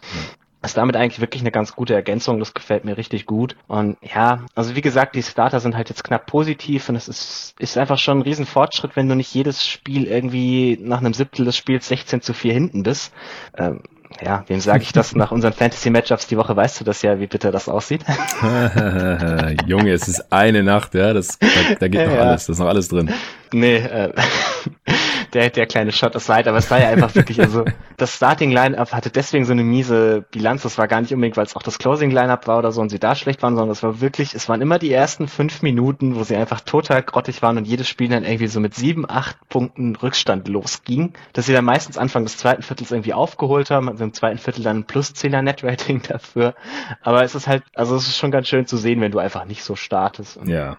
Jakob Pörtl spielt die letzten Wochen wirklich richtig gut. Also so über den letzten drei Wochen Stretch mit der beste Spur, weil halt die anderen viel Zeit verpasst haben. Aber man merkt einfach, wie gut ihm das tut, irgendwie mehr Minuten zu spielen, wird auch offensiv deutlich mehr eingebunden. Also mir gefällt das jetzt gerade ganz gut, in welche Richtung man geht. Und deswegen glaube ich schon, dass man sich da irgendwie auf dem achten Platz ganz gut halten kann. Ja, davon würde ich auch ausgehen. Ich finde Gorgi Jang auch ein äh, super Buyout-Signing. Hätte ich mhm. auch bei den Nets deutlich lieber gesehen als Aldridge, ehrlich gesagt. Vom, ja, vom Skillset also die, her die, die Spurs hatten jetzt halt den Vorteil, warum sie ihn bekommen haben. Also sie haben ihm jetzt deutlich mehr bezahlt, als das Minimum gewesen wäre für ihn, also das Prorated Minimum, weil, oh. also durch den, durch den recht hohen Aldridge Buyout hatten sie ja noch etliche Millionen unter der Luxussteuer und sie haben ihre MLE diesen Sommer nur benutzt, um Dre Jones langfristig zu sein. Also da war auch noch irgendwie acht Millionen übrig oder so. Mm. Und sie haben ihm jetzt, also äh, ich habe ich es ungefähr im Kopf gehabt. Also Aldridge bekommt jetzt bei den Nets das, das Prorated Minimum, das sind irgendwie noch so 600, 700.000 mhm. und Jang bekommt fast das Doppelte jetzt bei den Spurs. Ah, okay, also krass müsste schon fast fast das Doppelte vom vom Veterans Minimum jetzt bekommen haben, was sie sich halt jetzt ganz gut leisten konnten und das ist halt am Ende doch der Grund, warum er gesigned hat. Also so manche Spurs-Fans auf Twitter binden sich halt schon was ein von wegen, ja, Leute kommen zu dieser tollen Culture, bla bla. Nee, der ist halt eingegangen, weil die meiste Kohle bekommen hat und fertig. Okay. Aber nee, also gefällt mir auch ganz gut. Ich habe ja die ganze Zeit noch gesagt, sie brauchen irgendwie so einen Backup-Pick, dachte vielleicht traden sie dafür, aber jetzt so ein vielleicht den besten Buyout-Pick der da war. Also er gefällt mir auf jeden Fall besser als Aldridge. Ja, gegen, auch besser gegen Drummond kann man sicherlich diskutieren, ja. aber besser als Aldridge. Besser als Drummond bei den Lakers auf jeden Fall. Ja, ja, okay. Also da kommen wir aber gleich noch zu. rein, wen die Spurs hätten bekommen können, um dieses Loch auf Backup Big zu füllen. So meine ich. Also ja. mir, mir gefällt das eigentlich ganz gut. Und was ich ganz lustig finde, wir hatten vor der Saison ja noch so ein bisschen, ich hatte die, die Wette angesprochen, dass Derek White irgendwie 40 Prozent bei 10 Dreiern auf 100 Possessions trifft. Also hm. die 10 Dreier hat er schon mal. Er nimmt irgendwie 10,5 Dreier pro 100. Nice. Trifft aber leider nur 34 Prozent, aber immerhin. Das ja, noch ein bisschen Zeit. Ja, ja, aber vor allem das, also das Volumen ist ja für so jemand auch, also erstmal ist mir das Volumen wichtiger als seine Quote, weil man halt ja. sieht, dass er die Würfel los wird. Und das, das, das Starting Five, die braucht halt Spacing, weil mit DeMar Rosen, Jakob Pörtl, auch Calvin Johnson ist jetzt kein Shooter und DeJounte Murray ist zwar aus der Midrange inzwischen richtig gut, aber darüber hinaus halt auch nicht mehr. Dann brauchst du jedes Spacing, das du irgendwo herkriegen kannst. Ja. Und also so passt dann irgendwie auch ganz gut zusammen, finde ich. Ja, und White hat ja auch erst 20 Spiele, 550 ja. Minuten. Das heißt, die Sample Size ist noch recht klein. Das heißt auch, dass die Quote noch eher nach mhm. oben gehen kann, als bei Spielern, die jetzt irgendwie schon 45 Spiele gemacht haben. Das sieht auf jeden Fall die letzten Spiele auch wieder besser aus. Also er Okay. zieht mehr, er zieht mehr Freiwürfe jetzt über den letzten Monat, was ja letztes Jahr eigentlich über die Regular Season sein, sein größter Fortschritt war, dass er irgendwie mehr Freiwürfe gezogen hat vor der Bubble. Mhm. Das kommt jetzt langsam auch wieder. Er kommt mehr zum Korb, sieht flüssiger aus. Also ich bin optimistisch, dass wir bis zum Ende der Saison wieder denselben Derek White sehen, den wir in der Bubble gesehen haben. Ja, also war für mich auch ein Faktor, dass die Spurs jetzt bis auf Lonnie Walker halt, aber das scheint auch nicht so super wild Mhm. zu sein mit der Handgelenksverletzung, äh, auch komplett sind. Ja. Und wenn äh, dieser Kader komplett war, dann äh, waren die einfach ganz gut und ich finde die dann auch ein ganz homogenes Team und Mhm. auch mit Pörtl auf der 5 und so. Deswegen habe ich sie auch auf 8 hochgeschoben. Weil vom Rekord her sind sie jetzt ja gar nicht so weit weg von diesen ganzen anderen Teams und vom Netrating halt auch nicht. Ja, vom Rekord ich- sind sie auf sieben. Ja, ja, klar, aber halt äh, zwei Siege über 500, äh, das ist halt ein Sieg mehr als die Grizzlies Mhm. zum Beispiel. Aber ich sind sehe sie jetzt schon ein Tier über den Grizzlies. Nach, nach der Niederlage heute sind sie auch nur auf acht der Tabelle. Ah, ja, doch, Ja. habe ich auch vorhin gesagt. Ja, das ist Ja. alles tagesaktuell. äh, wir haben noch sieben Teams. Äh, ich merke schon, es wird wieder eine Monsterfolge hier, aber gab ja jetzt auch seit der Trade Deadline seit Freitag nichts mehr. Deswegen äh, ist es auch okay und es hat sich jetzt doch einiges getan und du hast ja auch immer viele interessante Sachen zu erzählen zu den Teams. Äh, ich habe auf sieben die Blazers. Uh, ich habe die Mavericks. Okay, Ja. endlich mal ein Unterschied. Endlich mal ein Unterschied. Ich habe die Mavs auf sechs. Okay. Und die Blazers? Ich hab die- Hast du? Blazers auf fünf tatsächlich. Oh, okay, okay. Äh, Riesenunterschied hier. Das äh, müssen wir uns gleich noch ein bisschen erklären. Ja, die Blazers stehen bei 28, 18, sind auf Platz 6 im Westen in der Tabelle aktuell. Siebenmal gewonnen, viermal verloren. Offense Platz 5, Defense Platz 29 immer noch. Und die schlechteste Defense über die letzten zwei Wochen der gesamten Liga. Das ist schon krass. Äh, deswegen auch ein leicht negatives Netrating aktuell noch, wegen der schlechten Defense halt. Äh, 94% Playoff-Wahrscheinlichkeit. Also wir kommen jetzt hier in ein neues Tier, was die Playoff-Wahrscheinlichkeit laut 538 angeht. Die haben alle jetzt so um die 90% bis halt 99%. Und die Blazers stehen halt bei 94%. Die haben die Zeit ohne CJ McCollum und Yusuf Nurkic jetzt sehr gut überstanden, wie ich finde. Äh, McCollum ist jetzt seit knapp zwei Wochen zurück, nach zwei Monaten Verletzungspause. In den acht Spielen seither ist er noch lange nicht wieder auf dem Niveau, von dem Arne und ich hier im Pod im Januar noch so geschwärmt hatten. Da hat er ja vor allem Dreier gelatzt auf Steph Curry Niveau Mhm. und war ultra effizient und einfach nochmal eine Stufe besser, als wir ihn bisher erlebt hatten. Da ist er jetzt noch nicht wieder angekommen. Gegen Miami hat er schon ein richtig starkes Spiel gehabt mit, ich glaube, 35 Punkten oder so. Äh, Nurkic war sogar zweieinhalb Monate draußen, jetzt äh, drei Spiele, in den zwei Spiele wieder zurück und hat da jeweils unter 20 Minuten gespielt. Also Portland kann da jetzt jede Hilfe brauchen auf, auf beiden Positionen, aber vor allem halt auf Big. Und äh, Nokic wird auch hoffentlich die Defense ein bisschen stabilisieren können, denke ich, dass man zumindest da nicht mehr auf schlechteste Defense der Liga Niveau agieren wird. Und Deal, ein Deal hat man auch noch gemacht zur Deadline. Gary Trent Jr. und Rodney Hood gegen Norm Powell, äh, da würde mich deine Meinung auch noch interessieren. Das ist einer der Deals, wo ich bisher die verschiedensten Meinungen so wahrgenommen habe, wer den Deal gewonnen hat oder ob den Deal überhaupt jemand gewonnen hat und warum. Für die Blazers kann man den Deal so zusammenfassen, äh, man hat Geld gespart und deswegen jetzt ein bisschen mehr Platz unter der Luxury Tax und auch noch zwei offene Roster-Spots, die man irgendwie noch füllen muss. Und das geht jetzt halt auch, äh, vorher war das ein bisschen eng. Powell äh, ist der ist noch der bessere und vor allem auch der erfahrenere Spieler als Gary Trent Jr., weil er halt auch, ich glaube, sieben Jahre älter ist oder sechs. Hm. Er passt damit halt besser zu den Win Now Blazers mit Lillard, McCallum, die jetzt alle gerade mitten in ihrer Prime sind. Und äh, im Sommer werden ja beide Spieler Free Agent und da wird dann Norm Powell aber höchstwahrscheinlich teurer werden. Hm. Einfach weil er gerade noch als, als besser gilt und man einfach mehr weiß, was äh, man da bekommt. Und das ist dann halt die Frage, wie tief, tief gehen die Blazers da dann in die Luxury Tax? Äh, das hatte ich hier im Hm. Deadline Pod ja auch schon ein bisschen dargelegt, wie da die äh, Salary Cap Situation der Blazers aussieht. Paul ist jetzt auch für Derrick Jones Jr. in die Starting Five gerückt. Das Team sieht dadurch insgesamt sehr stimmig aus, finde ich. Und die neue Rotation auch recht stark, wenn halt alle Mhm. fit sind mal. Und die Defense, die muss jetzt besser werden. Das muss ich erst noch sehen. Das ist der einzige Grund, wieso ich es jetzt hier noch auf sieben habe. Ja, also erstmal zu dem, zu dem Norm Paul Ja. Trade. Also insgesamt, es ist ein recht interessanter Challenge Trade. Was der, was der große Unterschied zwischen den beiden Spielern ist, ist für mich so ein bisschen Self-Creation. Also Paul kann durchaus einfach mal selbst aus der Isolation zum Korb ziehen oder den Pull-Up-Jumper nehmen. Da traue ich Trent jetzt nicht so und das Mhm. ist halt vor allem für die Blazers wichtig für den Minuten, wo McCallum oder und Lillard beide nicht spielen. Also wenn man jemanden Spiel restet, also sie haben jetzt zum Beispiel Lillard ja auch mal ein Spiel gerestet, sie überleben das dann ein bisschen eher und ich glaube, das ist ein underrateder Aspekt von dem Trade, weil sie waren einfach jedes Mal offensiv total grottig, wenn beide nicht auf dem Feld waren Hm. und haben jetzt wenigstens eine Möglichkeit, das irgendwie zu überleben. Und Rodney Hood, also in den Minuten spielt Powell eigentlich eher die Rolle von Rodney Hood als die von Gary Trent. Und mhm. Rodney Hood war halt wirklich, wirklich schlecht. Also man kann es nicht anders beschreiben. Und wenn er allein da so einen Uptick bringt, finde ich das für die Regular Season schon ein ganz interessantes Upgrade. Hm, ob sie ihn dauerhaft tatsächlich starten, bin ich mir gar nicht so ganz sicher. Also der, der Coach der Blazers, Terry Stotts, meinte ja nach dem Spiel gegen die Raptors, was jetzt das einzige Spiel war, das sie wirklich alle drei gemacht haben, dass er ihn hauptsächlich gestartet hat, weil die Raptors halt auch mit einem Free Guard Lineup spielen. Eben genau mit Gary Trent als dem dritten Guard jetzt. ja, neben Laurie äh, Van Fleet. Ja. ja, genau. Also das das der, der Hauptgrund war, warum er ihn jetzt gestartet hat. Also ich kann mir vorstellen, dass er gegen größere Teams vielleicht auch Paul eher von der Bank bringt. Ja. Und dann finde ich die Bank halt auch ein bisschen stimmiger. Also insgesamt, ich glaube schon, dass sie sich damit verbessert haben, weil es ist eben auch, wenn man jetzt Lillard irgendwie trappt, was man gerade in den Playoffs sicherlich wieder sehen wird, dann, wenn der Ball dann halt als erstes zu Paul kommt, dann kann der halt einfach Kopf runter in die Zone und macht irgendwas damit. Und da habe ich in ihn einfach deutlich mehr Vertrauen, als ich es in Gary Trent gehabt hätte. Ja. Also ich glaube, das macht offensiv schon definitiv Sinn für die Blazers. Ich, defensiv, ich glaube, das gibt sich nicht sonderlich viel. Ja. Paul ist ein bisschen, bisschen bulliger, vielleicht ein bisschen mehr Body bisschen weniger konzentriert, würde ich sagen. Also gambelt ein bisschen mehr, mhm. macht ein bisschen mehr dumme Fouls. Also vielleicht der ein bisschen, bisschen mehr viel defensives Vielspieler war Trent schon, aber ich glaube insgesamt haben sie da einfach gar nichts verloren und offensiv ja. halt ein bisschen was gewonnen.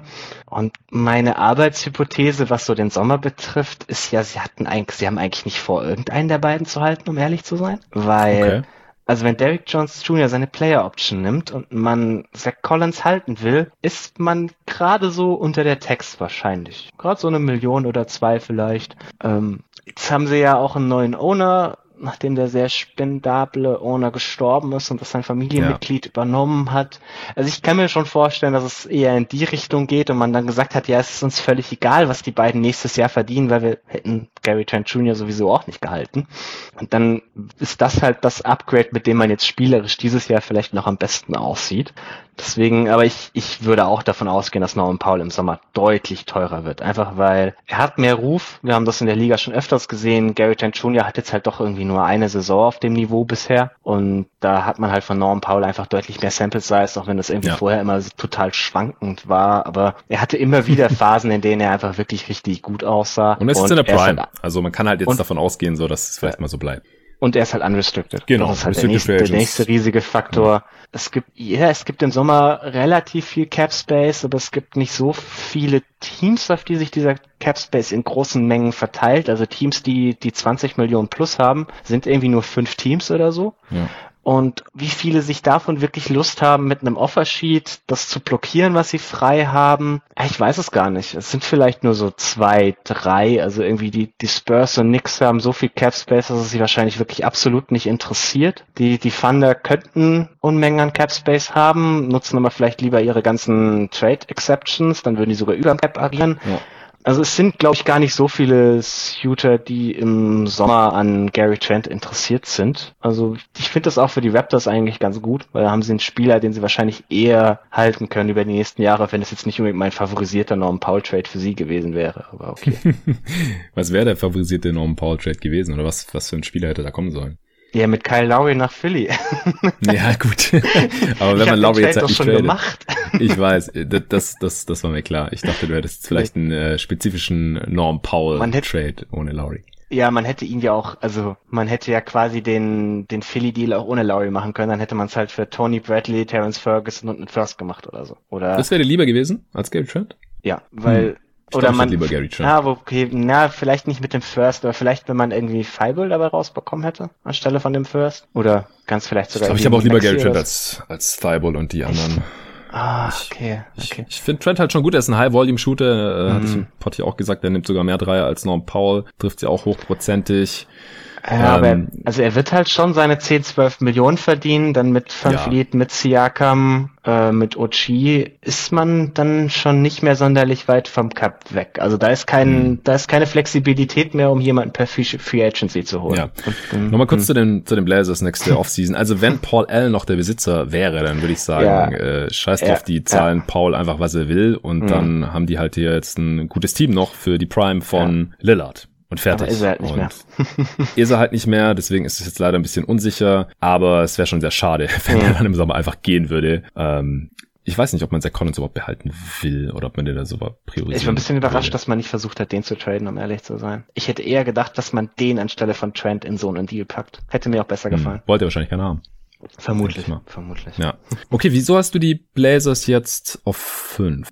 Ähm, hauptsächlich der Rekord. Also sie haben halt schon 28 Spiele gewonnen bei 18 Niederlagen. Also ja, aber du musst ja dann auch ein anderes Team unter sie geschoben haben, die mindestens auch 28 Siege haben, wenn du sogar 5 hast. Ja, dazu kommen wir gleich. es gibt da irgendwie noch dieses eine Team, das jetzt die nächsten fünf Wochen noch auf ihren besten Spieler verzichten muss. Ja, und wahrscheinlich auch auf den zweitbesten. Okay, ja, gut. Ja. Kann ich nachvollziehen. Ähm, wie gesagt, ich bin halt immer noch der Meinung, dass die Blazers gerade ein bisschen overperformen, was natürlich auch ja, mit den also Klatschhelden-Taten von Damian Lillard äh, zu tun hat. Mal sehen, wie ja. lange der noch, was schießt der, 80% True Shooting oder so in der Crunch-Time rausballern ja. kann. Aber ey, wenn du die schlechteste Defense der Liga hast oder die zweitschlechteste, dann musst du halt offensiv wirklich dieses Niveau halten und weiter overperformen. Mal sehen, ähm, wie jetzt McCollum äh, weiter reinkommt und ob er ähm, weiterhin diese Rolle hat und so. Auch da hilft übrigens Paul. Also wenn McCollum jetzt nicht mehr der Spieler von vor der Verletzung ist, ist, dann muss man es irgendwie kompensieren und das kann halt Paul natürlich. Oder wenn man McCallum im Sommer traden möchte. Auch ein netter Backup-Plan, wenn man dafür irgendwie einen Wing bekommen möchte. Ja, aber da muss er halt auch so spielen wie vor ja, dem Trade. Nee, nee, klar, äh, aber will den Deal auch keiner haben. Klar, war auch so eine so eine Option, die man sich sicherlich mhm. offen gelassen hat. Was man was man zu diesem ja. Overperform des Netratings vielleicht noch ganz kurz sagen muss: Die Blazers hatten auch letztes Jahr Dame Lillard in ihrem Kader und haben da ihr Netrating nicht überperformt. Also ja. Ja, es, es ist halt immer so. Ein, an, es liegt nicht nur an ihm, sondern da ist nee. auch eine gehörige Menge Glück dabei.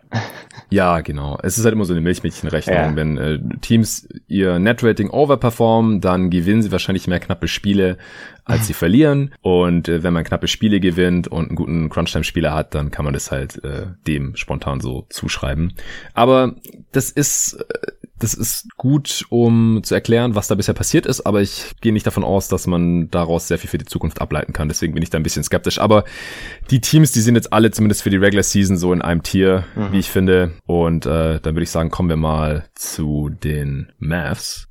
Ja, die habe ich auf sieben. Dann. Ja, und ich auf sechs. Also da hätte ich auch fast würfeln können. Die Mavs haben vier Siege weniger als die Blazers, 24 und 21 Niederlagen, äh, stehen damit auf Platz sieben im Westen, sechsmal gewonnen, fünfmal verloren, Offense Platz zehn, noch besser als beim letzten Power Ranking Update, Defense Platz 26, aber immerhin die zehntbeste über die letzten zwei Wochen und auch ein Riesenabstand auf Platz 27 in der Defense. Also da könnten sie kurzfristig auch noch ein bisschen weiter nach oben kommen, aber Stand heute ist es halt noch so, wie die Saison gesehen, sind sie defensiv immer noch nicht gut, aber es äh, wird wahrscheinlich besser. Äh, Netrating 6. im Westen, was äh, Verletzungen angeht, ist Willi Colley Stein gerade in Quarantäne und hat, glaube ich, drei Spiele jetzt verpasst. Reddick hat noch nicht gespielt, weil er noch eine Fersenverletzung rumschleppt. Der kam, wie gesagt, zusammen mit Nicolo Melli von den Pelicans gegen West Ibundu und James Johnson. Was hast du von dem Deal gehalten? Ja, ich weiß nicht. Also irgendwie wäre nicht die Richtung gewesen, in der ich erwartet hätte, dass die Mavs gehen, weil mhm. Also sie sind jetzt gerade schon die drittbeste Halfcourt-Offense der Liga, muss man dazu sagen. Mm, also mm. sie spielen halt auch am meisten im Halfcourt, deswegen ist hier insgesamt das Rating nicht so gut, weil sie einfach zu wenig in Transition kommen. Aber Und das ist immer effizienter als jede Halfcourt-Offense. Richtig, aber es ist halt, JJ Reddick wird jetzt nicht irgendwie den Ball im, im Fastbreak nach vorne tragen, wenn wir ehrlich sind. Also klar, ein bisschen mehr Spacing neben Luca schadet nie, aber es ist eben auch nur neben Luca und es ist vielleicht irgendwie in der Backup-Unit noch so ein bisschen Spacing für Jalen Brunson oder so. Aber ich hätte erwartet, wenn man offensives Upgrade sucht, dass man jemanden sucht, der das Ballhandling in den Nicht-Luca-Minuten ein bisschen mehr übernehmen kann. Dass man da quasi einen, einen weiteren Ballhändler in seinen Kader holt, der halt dafür sorgt, dass weil mit Luca auf dem Feld sind sie offensiv ja schon richtig, richtig gut. Dass sie halt vielleicht in den Minuten ohne ihn einfach ein bisschen weiter oben bleiben. Das wäre das offensive Upgrade gewesen, was er gesucht hätte. Und ansonsten hätte ich halt lieber starke Verteidiger gesucht rund um Luca und das ist JJ Redick mhm. halt nun wirklich nicht mehr. Also äh, klar, Nein, man hat natürlich jetzt auch nicht viel für, für, das Ganze abgegeben, muss man auch dazu sagen, aber also es überzeugt mich ja. jetzt nicht, dass die Mavs nach dem Deal stärker sind als vorher, um ehrlich zu sein. Nee, es bringt sie nicht sonderlich weiter. Reddick quasi äh, umsonst abgestaubt hm. und dafür zwei Spiele abgegeben, die jetzt nicht so viel gerissen hatten bei den Mavs. Wesley Bundu hm. hat äh, 33 Prozent aus dem Feld getroffen bei den Mavs in gar nicht so wenig Spielen. 23 Spielen jetzt immerhin und drei von 23 Dreien getroffen. Ja, James Johnson hat in der Zeit lang relativ viel gespielt. Ja, ist halt defensiv so ein großer Body, aber da hat man mit Maxi Kleber eigentlich schon einen ähnlichen und besseren Spielertypen. Und Dorian Finney-Smith ist auch noch da und so. Also ich verstehe schon, dass man eigentlich eher entweder was fürs Playmaking in der Second Unit hätte tun sollen oder halt für die Defense. Aber wenn das nicht verfügbar war, dann äh, kann es nicht schaden, halt so einen hm. alten Playoff-Haudegen. JJ Redick, hey, zurück in den Playoffs. Nachdem er letztes Mal ja zum ersten Mal die Playoffs verpasst hat in seiner Karriere. Ähm, dass man den sich jetzt auch noch irgendwie reingeholt hat, wenn da äh, per se keiner von der Bank einen Dreier hm. treffen kann mal, dann kann man den irgendwie einschmeißen oder so. Aber das verändert für mich jetzt auch nichts ja. großartig. Also allgemein muss ich sagen, hat jetzt die Deadline hier an dem Power-Ranking eigentlich nicht so viel verändert.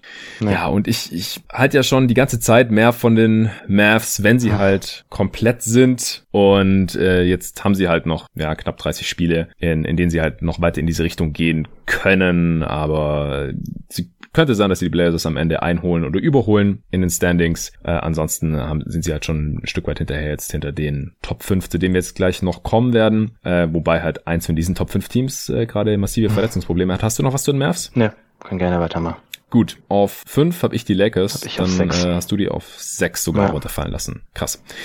Ja, die haben immer noch 30 Siege, immerhin, und nur 17 Niederlagen. Das ist Stand jetzt noch Platz 4 in der Western Conference. Äh, sechsmal gewonnen, viermal verloren seit dem letzten Power Ranking hier. Offense Platz 17, Defense immer noch erster, obwohl AD jetzt schon sehr lang fehlt und LeBron hat jetzt auch schon ein paar Spiele. Äh, über die letzten zwei Wochen ist man offensiv aber die siebtschlechteste Offense und defensiv nur noch auf Platz 4. Und äh, ohne LeBron, der ist letzte Woche umgeknickt, beziehungsweise ist ihm ihm ein Gegenspieler so ein bisschen ins Bein reingefallen mhm. und da passieren halt schnell Verletzungen, Knöchelverletzungen, Knieverletzungen und sowas. Sonst normalerweise verletzt LeBron sich ja sehr, sehr selten und vor allem, wenn er umknickt. Der hat in seiner gesamten Karriere wegen einem Sprained Ankle davor, ich glaube, insgesamt drei Spiele verpasst gehabt. Also mit dem, rechten, mit dem also, rechten Sprained Ankle. Ja, ja, genau. Wenn er sich jetzt. Mit dem linken waren es ein paar mehr, aber mit dem rechten waren es irgendwie, er hat das, er hat das siebenmal gehabt und hat damit irgendwie drei Spiele verpasst oder so. Ja, genau. Also wenn er umgeknickt ist, dann hat er halt normalerweise sofort weiter gespielt mhm. oder halt im nächsten Spiel, so ungefähr ungefähr.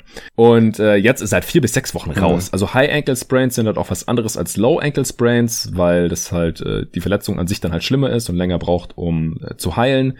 Und äh, jetzt hat man halt auch direkt vier Spiele in Folge verloren, denn es war ja davor schon offensiv schwierig. Da musste LeBron halt unglaublich viel stemmen und der fehlt jetzt und wer soll's machen? Das ist halt so das Problem bei den Lakers gerade. Und man hat seit LeBron halt raus ist, jetzt auch nur gegen die Cavs und Magic mhm. gewonnen, die halt die schlechtesten Teams im Osten sind und gegen alle anderen, da wird's halt verdammt mhm. schwer. Und AD, da weiß man halt auch noch nicht, wann der zurückkommt. Der ist immer noch äh, out indefinitely, also ohne Timetable, so wirklich. Und deswegen starten da jetzt halt Dennis Schröder und KCP, das ist nichts Neues, und dann halt Kuzma, Markeith Morris und äh, Marcus Saul meistens, wenn er nicht irgendwie gerestet wird. Und jetzt hat man halt noch Andre Drummond dazu geholt in diesen Mix und dann ist halt da die Frage, was hat man mit dem vor? Startet er sogar oder kriegt er Minuten von Gasol und so? Da müssen wir uns auch gleich drüber unterhalten. Aber du kannst ja erstmal kurz den Case machen, bevor wir über Drummond sprechen, warum du sie sogar auf sechs runterfallen lassen hast, wie du jetzt die Lakers so in den nächsten Wochen und bis zum Saisonende siehst. Ja, also ich fand das jetzt die letzten Spiele ohne LeBron halt offensiv also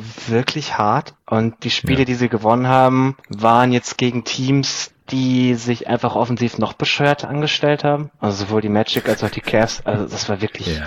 das ganz, ganz grottiger Basketball, wenn wir ehrlich sind, den man da zu sehen bekommen hat. Und der Schedule wird jetzt über die nächsten Wochen eher ein bisschen härter. Da sind viele Teams dabei, die eher so aus dem Mittelfeld sind, wo man sagen würde, normalerweise, ja klar, die packen die Lakers, aber jetzt glaube ich, dass sie da in jedem Spiel der deutliche Underdog sind. Mhm. Und dann wird's halt schon ein bisschen schwierig. Und ich glaube halt auch, wenn LeBron dann irgendwann wiederkommt oder wenn AD, AD wieder spielt, dass man eher vorsichtig ist mit den beiden. Also alle Teams haben jetzt noch relativ viele Back-to-Backs und ich kann mir halt gut vorstellen, dass LeBron bis zum Ende der Saison einfach kein Back-to-Back mehr spielt, weil MVP wird der jetzt ziemlich sicher eh nicht mehr und dann ist halt wichtiger, ja. dass er fit ist in den Playoffs. Und den Lakers ist es ziemlich egal, ob sie Fünfter oder Sechster werden. Den Trailblazers, die ich ja auf fünf habe, ich glaube, denen ist das weniger egal. Ich glaube, die spielen lieber in der ersten Runde gegen die Nuggets und in der zweiten Runde gegen die Jazz, weil das ist ein Weg, wo sie sich irgendwie einbilden können, dass sie doch in die Conference Finals kommen. Während mhm. die Lakers sagen halt, ja, ist mir doch jetzt egal, ob ich gegen die Suns und gegen die Clippers ran muss in den ersten zwei Runden. Ja, was soll's, weil wir sind die Lakers, wir sind der Favorit in den Matchups ja, wahrscheinlich auch. Früher oder später müssen sie die besseren Teams wahrscheinlich eh schlagen, wenn sie in die Finals wollen. Ja, und ich, also solange, für die ist es halt tatsächlich so, solange LeBron und AD beide fit sind, sind sie halt wahrscheinlich auch wirklich in jedem Matchup der Favorit. Und ja dann müssen die am Ende nicht irgendwie LeBron in, durch vier Spiele in den letzten fünf Tagen oder so quälen, weil warum soll er? Deswegen glaube ich halt, dass sie da am Ende eher so ein bisschen, bisschen lockerer eintraben. Jetzt auch AD haben sie jetzt nochmal verschoben, die Timeline. Also auch das für mich eher dann immer so ein, so ein schlechtes Zeichen, dass er sofort irgendwie wieder auf bei 100 Prozent ist, sondern ja. dann halt wahrscheinlich auch eher so ein bisschen langsamer rangeführt wird, vielleicht erstmal ein paar weniger Minuten spielt oder so. Und dann, also das, was halt jetzt noch ohne die beiden übrig ist, gefällt mir halt wirklich überhaupt nicht offensiv. Das hilft Drummond halt auch in meinen Augen überhaupt nicht weiter, weil mhm das, was Drummond dir bringt, ist halt genau dasselbe, was Montrezl Harrell dir meiner Meinung nach bringt. Den hat man jetzt nur in ineffizient. Richtig. Ja, es ist echt so. nee. Montrezl Harrell ist wenigstens ein effizienter Scorer und Drummond der ja. trifft den Korb einfach zu selten. Ja. Also kann man ganz einfach so sagen. Nee, es ist halt, also man hat Harold jetzt wieder ein bisschen, bisschen stärker eingebunden, die letzten Spiele, und da sieht man halt auch, was der, der offensiv irgendwie in einem schlechten Team bringen kann. Ist schon so ein gewisser Floor Raiser, hat sicherlich seine Qualitäten, wie er irgendwie auch aus dem Face-Up mal attackieren kann oder eben als Rollman. Und also der kann auch ein bisschen was für sich selbst kreieren, so ist es nicht. Das will ich bei Drummond eigentlich schon ehrlich gesagt nicht mehr sehen. Also ja. Drummond Post-Ups haben wir dieses Jahr jetzt nun wirklich genug gesehen, es reicht, Dankeschön.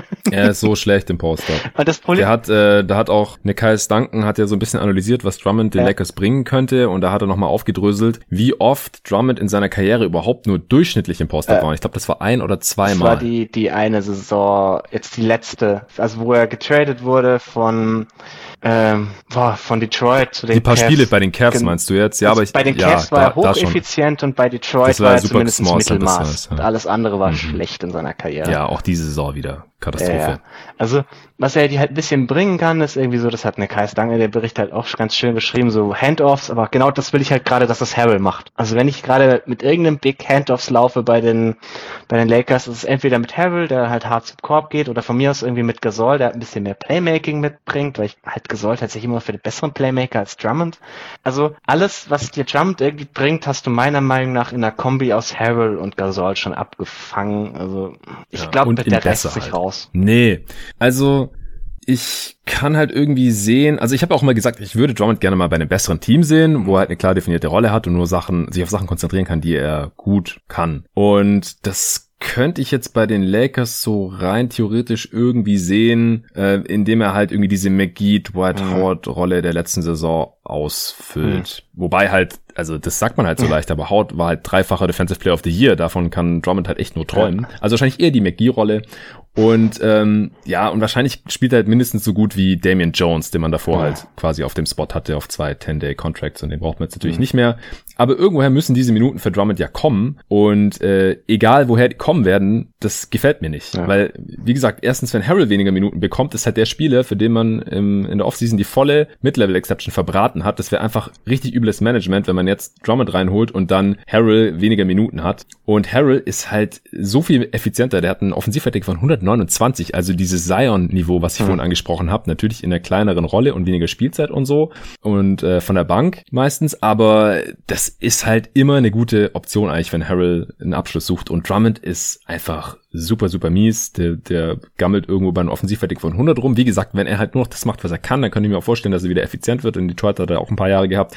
Da war aber noch deutlich athletischer als jetzt. Das ist komisch, weil er ist, er ist 27, aber er hat einfach nicht mehr die Hops wie mit, mit Anfang 20. Und er muss jetzt halt auch, er spielt jetzt nicht neben LeBron erstmal mhm. den nächsten Monat oder so. Neben LeBron, wie gesagt, da könnte ich mir vorstellen, ein paar Alley-Oops rein slam oder halt Easy Buckets am Korb irgendwie oder halt diese Handoffs machen, weil, oder mal einen Pass spielen, High-Low auf AD.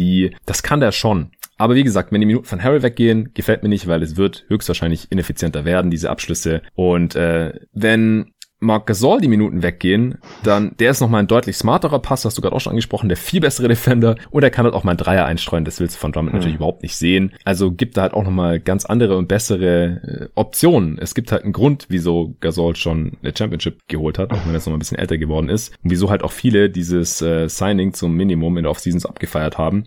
Also der spielt ja auch schon nicht so viel, der spielt mhm. ja oft nur so 15, 20 Minuten, diese Keith Bogans Rolle quasi, startet zwar, aber dem willst du eigentlich auch nicht noch weniger Minuten Minuten geben und vor allem halt nicht in den Playoffs irgendwie Minuten auf Drummond da umverteilt sehen. Ja, vor allem in den Playoffs und wird AD ja sowieso wieder auf der 5 spielen. Also da sind gar nicht so viele Minuten Grund. übrig und die gibst halt wahrscheinlich genau. irgendwie Harrell und ein paar Minuten an Gasol. Und dann hast Exakt. du Drummond geholt, damit er in den Playoffs lauter Null-Minuten-Spiele bekommt, das kann ich schwer glauben. Und ich habe halt die Befürchtung, ja. dass er dann am Ende eher über Gasol spielt. Und das fände ich jetzt schon gar nicht mehr so geil. Das wäre überhaupt nicht cool. Und wenn man weniger mit Eddie auf der 5 spielt, was halt das beste ja. Lineup der Lakers in den Playoffs war letzte Saison, das ist halt hm. halt auch Quatsch ja. im Endeffekt. Also bin sehr gespannt, wie viele Minuten man ihm zugesichert hat, weil sonst hätte er wahrscheinlich nicht unterschrieben, wenn man gesagt hätte, ey, du könnte sein, dass du nur auf der Bank sitzt. weil schließlich, der ist erst, wie gesagt, 27, der wird im Sommer Free Agent, der will spielen und der will dann seine Kohle im Sommer wahrscheinlich haben, wenn er dann hofft, Champion zu sein oder so. Also davon halte ich ehrlich gesagt gar nichts. Ich hatte das auch schon davor gesagt. Ähm, jemand hatte mich gefragt äh, und was, was ich von Drummond bei den Lakers halten würde im, im privaten Kreis, da habe ich auch gesagt, da will ich gar nichts von halten. Aus genau diesen Gründen schon ist es passiert und ja, jetzt muss ich hier natürlich auch im Podcast erzählen. Die Lakers sind sogar eins ich, der Teams, wo ich irgendwie LeMarcus Aldridge noch eher verstanden hätte, weil spacing-mäßig sind sie jetzt nicht so toll unterwegs. Der ja, irgendwie so eine, ja. so eine Facette mitbringt, die sie bisher noch nicht hatten. Gasol ist halt einfach auch kein Spacing Big. Ja, er nimmt ab und zu einen Dreier, aber es verteidigt ihn einfach da draußen keiner. Aber Drummonds Skillset ist einfach ein komplettes Duplikat von allem, was sie irgendwo in dem Kader schon mal haben und dann, weiß ich nicht, ja. bringt's halt nichts. Ja, wenn sie Harold oder Gasol nicht ja, hätten, dann kann ja. ich es irgendwie verstehen. So, es ist einfach irgendwie. Wenn sie die MLI im Sommer an irgendeinen Wing gegeben hätten. genau, genau. Ja, außer LeBron und AD ist auch noch Dudley gerade länger raus mit einem Kreuzbandriss, den er nicht operieren lassen hat. Aber ja, also dadurch, dass er sich nicht operieren lassen hat, dann könnte er in den Playoffs vielleicht mal irgendwo äh, eingesetzt ja. werden. Aber wurde letztes Jahr eigentlich schon nicht mehr wirklich und jetzt in der Regular Season auch nicht. Und wenn, dann war das nicht mehr besonders gut, wenn wir ehrlich sind. Ich bin äh, großer Dudley-Fan immer gewesen. Aber der scheint eh ziemlich durch zu sein. Ja, das wird schwer jetzt für die Lakers. Äh, sie haben halt schon 30 Siege, deswegen mhm. habe ich es hier jetzt erstmal nur auf 5. Aber es kann, kann natürlich easy sein, dass sie auf 6 fallen. Das ja. kann schon passieren. Ist halt die Frage dann, wann kommt Eddie zurück? Wie viel spielt er dann? Wie fit ist der? Äh, wird er überhaupt eingesetzt? Ohne LeBron, also sagt man, nee, komm, äh, warten wir lieber, bis beide bei mhm. 100% sind. Die Spiele, wo nur einer spielt, werden eh schwierig. Hat man jetzt mit LeBron auch schon gesehen gehabt. Ohne AD. Ja, und die, die nur, nur AD-Minuten waren letztes Jahr halt auch deutlich schlechter als die nur LeBron-Minuten. Also glaube ja, nicht, stimmt. dass AD im Alleingang das Team irgendwie auch nur in dieses Mittelmaß-Cluster im Westen führen würde. Also so, was da wo halt die Spurs sind. Ich glaube, die wären ein besseres Team als die Lakers nur mit AD, um ehrlich zu sein. Also hm. pff, es ist halt, das ist halt schwierig irgendwo, weil den Lakers geht schon noch so ein bisschen das Ballhandling ab, bisschen das Playmaking ab. Jetzt haben sie Dennis Schröder angeblich, habe ich irgendwie vorher noch gelesen, eine Extension über 85 Millionen für die nächsten vier Jahre angeboten gehabt, die er wohl abgelehnt hat. Mutig. Sehr mutig. sehr, sehr Ja, mutig. wenn so ein Report wow. rauskommt, nicht, darf man immer nie vergessen, da sind vielleicht irgendwelche Bonus, unlikely Bonuses drin oder so, die halt hm. mal voll berichtet werden. Da sind irgendwelche Non-Guarantees drin oder was auch immer es wird nicht wahrscheinlich nicht so ganz so schön für ihn, wie es klingt, aber es ist trotzdem viel. ja, also um die 20 Millionen für Schröder, das wäre schon ziemlich gut oh. eigentlich. Und vor allem jetzt das anzunehmen schon, hätte ich ihm zu geraten. Tendenziell ist halt die Frage, ja, wie viel war davon garantiert und so. Ja. Aber so um den Dreh, also was erwartet er, dass er 30 Millionen im Jahr bekommt? Max. 25? Also, ja, genau. Ja, Kommen wir zum nächsten Team. Ich habe Denver auf 4. Habe ich auch so. Okay. 28 und 18. Fünfter im Westen. Sieben Mal gewonnen, dreimal verloren seit dem letzten Power Ranking. Offense Platz 4. Defense Platz 23 und die beste Offense über die letzten zwei Wochen. Net Rating plus 5,2. Das ist dasselbe wie Brooklyn zum Beispiel. Also ziemlich gut eigentlich. Der Record hängt noch ein bisschen hinterher. Ähm, Monte Morris ist gerade noch draußen mit einer Oberschenkelverletzung, hat jetzt neun Spiele verpasst, kommt wahrscheinlich demnächst zurück. Also sind noch nicht ganz komplett äh, mit der neuen, neuen Rotation jetzt. Sie waren ja relativ aktiv zur Deadline, haben zwei Trades gemacht für Aaron Gordon und Javon McGee und Gary Clark kam auch noch mit aus Orlando. Dafür Gary Harris, RJ Hampton und Isaiah Hartenstein weggeschickt. Ja, ich finde, sie sind jetzt definitiv etwas stärker besetzt. Starting Five war bis jetzt dann Jamal Murray natürlich, äh, Barton auf der 2, Gordon und Michael Porter Jr. auf den Forward-Positionen und dann natürlich Jokic und dann Millsap von der Bank zusammen mit Campazzo, Dozier und Jermichael Green noch mit signifikanten Minuten. Finde ich eigentlich schon eine ganz gute neue Rotation. Und dann kommt da, wie gesagt, noch Monte Morris dazu oder fällt dann vielleicht Campazzo raus in, in den Playoffs. Je nachdem, wie gefällt dir jetzt äh, die Rotation und wie haben dir auch diese beiden Trades gefallen? Also Aaron Gordon gefällt mir einerseits glaube ich, deutlich besser als das, was ich bei vielen gehört habe. Andererseits aber auch deutlich schlechter, als ich es gehört habe teilweise. Okay. Also ich würde das halt trennen in Offense und Defense. Also ja. er gefällt mir offensiv deutlich besser. Also er gefällt mir eigentlich nahezu perfekt. Also er übt einfach mehr Druck auf den Korb aus als das, was sie bisher hatten. Das Pick and Roll mit ihm und Jokic, was man jetzt teilweise in den ersten Spielen schon gesehen hat, also mit ihm quasi als Rollman und äh, Jokic als Ballhändler und dazu die drei Shooter außenrum mit Murray, Barton und Porter Jr. ist also fast nicht zu verteidigen, weil Jokic ist so groß, der guckt einfach über die Defense drüber und Gordon ist doch extrem athletisch, wenn er dann Richtung Korb abrollt. Also da mitzuhalten ist für die zwei Bigs, die ja dann oder die zwei größten gegnerischen Spieler, die meistens irgendwie in dieses Play involviert sind, schon verdammt schwierig. Und dadurch, dass halt die zwei größten Spieler involviert sind, ist da auch überhaupt keine Help Defense mehr übrig. Mhm die da irgendwie noch rüber rotieren könnte, weil das dann immer noch kleinerer Spieler und die sind halt meistens in mal von einigen wenigen Ausnahmen irgendwie abgesehen einfach keine guten Help Defender. Also das finde ich schon eine sehr interessante Kombi. Das ja. Problem ist, defensiv gefällt mir der Fit, glaube ich, nicht so toll, wie er teilweise gemacht wurde. Also irgendwie Danny LeRoux meinte das so schön, es passt einfach perfekt zu Porter, weil Porter ist offensiv eine 3 und defensiv ein Vierer und Gordon halt quasi genau andersrum. Mhm. Das ist prinzipiell auch richtig. Also Gordon ist halt mehr dieser On-Ball Wingstopper als ja. irgendwie ein Help Defender. Das Problem ist, Michael Porter Jr. ist halt kein guter Vierer, wenn man es so nennen möchte. Defensiv, halt ja, def auf jeden Fall. Ja, genau, er ist defensiv halt einfach mies. Mhm. Und dann hast du, Gordon ist kein Help Defender. Also ich finde ihn in der Help Defense eigentlich maximal durchschnittlich. Der ist da massiv überschätzt, einfach weil er athletisch ist. Denkt man, der Gen kann ganz toll rotieren und ist mobil und alles, aber der ist kein guter, effektiver nee. Help Defender. Seit Jahren und das nicht. Pro und das Problem mit diesen Wing-on-Bonball-Defendern ist, also wenn deine Defense schon wirklich gut ist, also so wie letztes Jahr die Raptors-Defense, dann schmeißt du Ochi Ananobi dazu, der halt einer der besten Wing-Stopper ist, dann machst du aus einer guten Defense eine überragende Defense. Das Problem ist, diese Typen machen aus einer miesen Defense keine gute Defense. Ja. Und die Nuggets haben halt mit Jokic schon einen Big, der da problematisch ist. Sie haben jetzt mit Porter jemanden daneben, der problematisch ist. Also da bräuchtest du einfach jemand, der wirklich schon massiv Help Defense mitbringt. Deswegen hätte mir irgendwie der Fit von Larry Nance da oder so ganz gut gefallen. Mhm, mh. Und also Paul Millsap in seiner in seiner Prime war halt so ein Typ. Jetzt letztes Jahr sah es mit ihm ja auf dem Feld auch noch am besten aus. Und ich habe halt irgendwie da defensiv so ein bisschen Fragezeichen, was natürlich andersrum irgendwie, wenn man es anders betrachtet, wenn man jetzt nur sagt sagt, man nimmt einfach Jokic Murray als den Kern, dann passt er da irgendwie schon mal ganz gut dazu und dann müsste man vielleicht Porter traden, um einen passenderen mhm. dritten Spieler, also einen passenden drittbesten Spieler. Also wenn das deine zwei besten Spieler sind, Gordon ist irgendwie dein viertbester Spieler, kannst du einen drittbesten Spieler finden, mit dem das Ganze irgendwie funktioniert. Ja. Das kann ich mir schon vorstellen, aber es ist halt nicht Michael Porter Jr. in, ja, meinen, in meinen Augen. Und das passt auch ganz gut dazu, dass Gordon und Porter Jr. halt beide gleichzeitig Free Agent werden. Und mhm. wenn man Porter dann seinen wahrscheinlich fast Max bezahlt und Gordon auch bezahlen wollen würde, müsste man halt massiv in die Tags. Und ich glaube es bei Denver erst, dass sie in die Tags gehen, wenn ich es mal sehe. Ja. Weil hat die Ownership jetzt einfach noch nie getan. Broncos so sind super reich, die haben ja auch, ich glaube, fünf ja. Sportteams oder so. Aber die zahlen ja. die Tags halt einfach nicht. Das ist ein bisschen schade. Ja, und sie sind, sie sind halt in allen Sportteams, die sie haben, so knausrig. Das ist das andere Problem. Ja.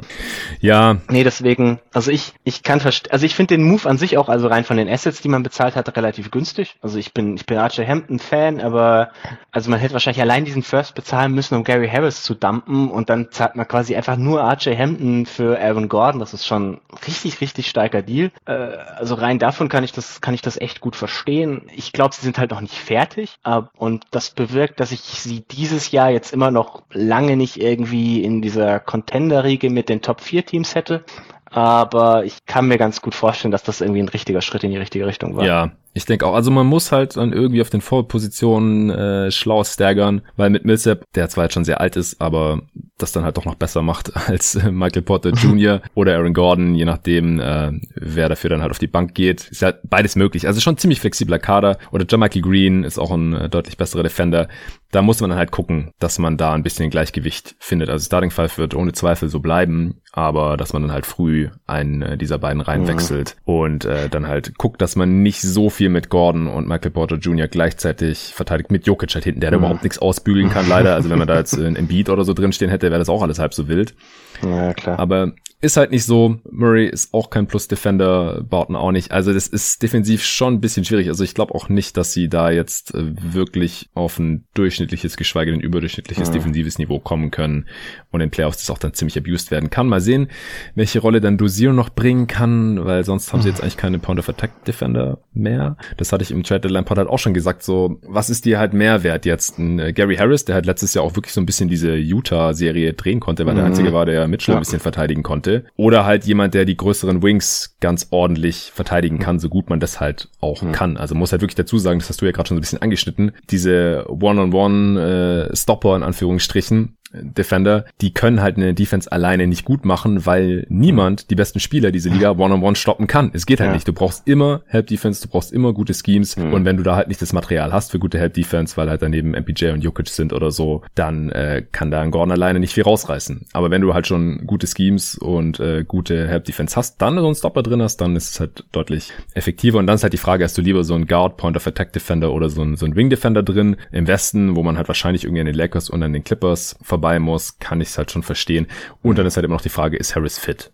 Und das war er die letzten Jahre halt nicht so besonders ja, viel. Und Gordon trifft sein Dreier gerade auch noch besser, mhm. wobei das relativ knapp ist mit Harris, je nachdem, wie gut Gordon da halt trifft. Aber unterm Strich ist Gordon halt schon ein Upgrade und deswegen finde ich den Trade auch gut. Den McGee-Trade, den habe ich nicht verstanden, ja. weil nee, wann und wie soll McGee jetzt so großartig spielen, dass der Trade sich lohnt hinter Jokic, weil sie spielen ja hoffentlich, hoffentlich, hoffentlich Mike Malone, bitte nicht nebeneinander, wie das mit Plumlee die ganze Zeit gemacht wurde. nee, also jetzt, die ersten Spiele sah es ja tatsächlich so aus, als würden äh, Green und Millsap gemeinsam die, die Backups spielen quasi auf den großen Positionen, was ich gar nicht schlecht finde als Kombi. Aber dann hast du halt also dann ist es wirklich völlig unnötig, weil du hast auch noch Signagi, der da rumrennt, den ich persönlich auch äh, deutlich interessanter finde. Mm, der jetzt nicht mehr spielt. Ja, ja, also ich, ich kann es auch nicht wirklich verstehen, was man jetzt mit McGee wollte. Das ist vielleicht irgendwie einfach, keine Ahnung, so ein, so ein Buddy, wenn du, ja, ich wollte gerade sagen, wenn du gegen Nikola Jokic spielst, aber das macht ja keinen Sinn. also, das ist halt die nächste Frage. Du brauchst du im Westen nicht so wirklich, ja. Gegen, in, in gegen den Finals wen dann. im Westen? In den ja, Finals dann. okay.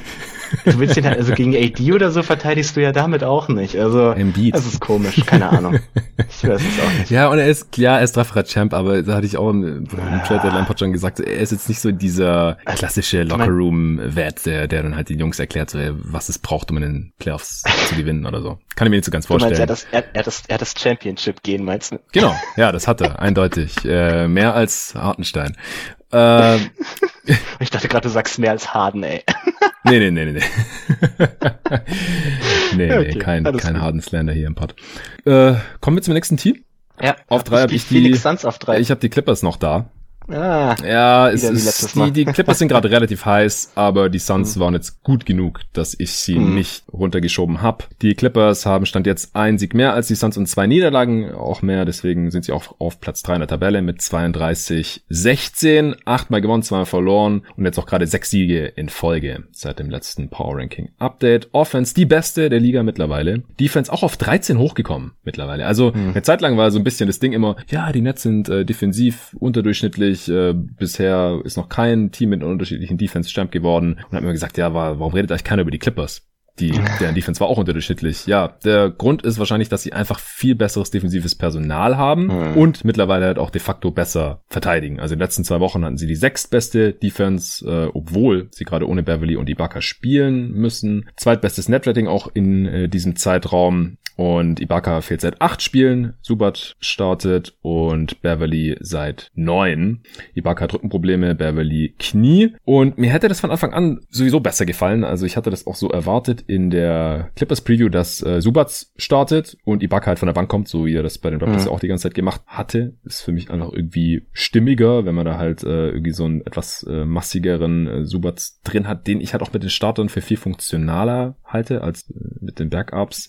Mhm. Und die Defense ist ja jetzt auch besser. Und der Offense scheint auch nicht zu schaden. Beste Offense der Liga. Äh, für Beverly startet Reggie Jackson und außerdem startet Morris jetzt halt auch für hm. Batum seit neun Spielen. Also in der Starting Five hat sich einiges getan. Nur George und Kawhi sind natürlich da drin geblieben. Batum kommt von der Bank noch mit relativ vielen Minuten. Und man hat jetzt natürlich auch diesen tollen Trade gemacht. John Rondo NBA, NBA Champ.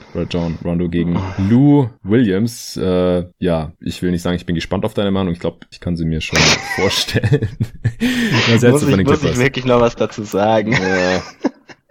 nee, also ich, ich bin absolut kein Fan. Also, ja, wenn man den Rondo bekommt, den man letztes Jahr in den Playoff bei den Lakers irgendwie in der Serie gegen die Rockets gesehen hat, mag das ein Upgrade sein. Das Problem ist, wir haben von diesem Rajon Rondo in den letzten fünf Jahren, wo ich jetzt sagen würde, das ist so die Phase, in der er wirklich in der Regular Season einfach teilweise kaum noch spielbar war. Er wir haben ihn irgendwie in zwei Playoff-Spielen mit den Bulls vielleicht gesehen, mhm. bevor er dann da raus war. Da war, war er ganz gut. Und wir haben ihn letztes Jahr mit den Lakers gesehen. Aber zwischendrin der Playoff-Run mit den Pelicans war auch schon nix mehr, wenn wir ehrlich sind. Hm, ja, aber in, in, der Jahr Regular Season war er auch ganz okay. Ich glaube, das war seine beste Regular Season. Oh, ja, ja, aber es war jetzt auch, also es war, es waren viele Assists, das ist richtig.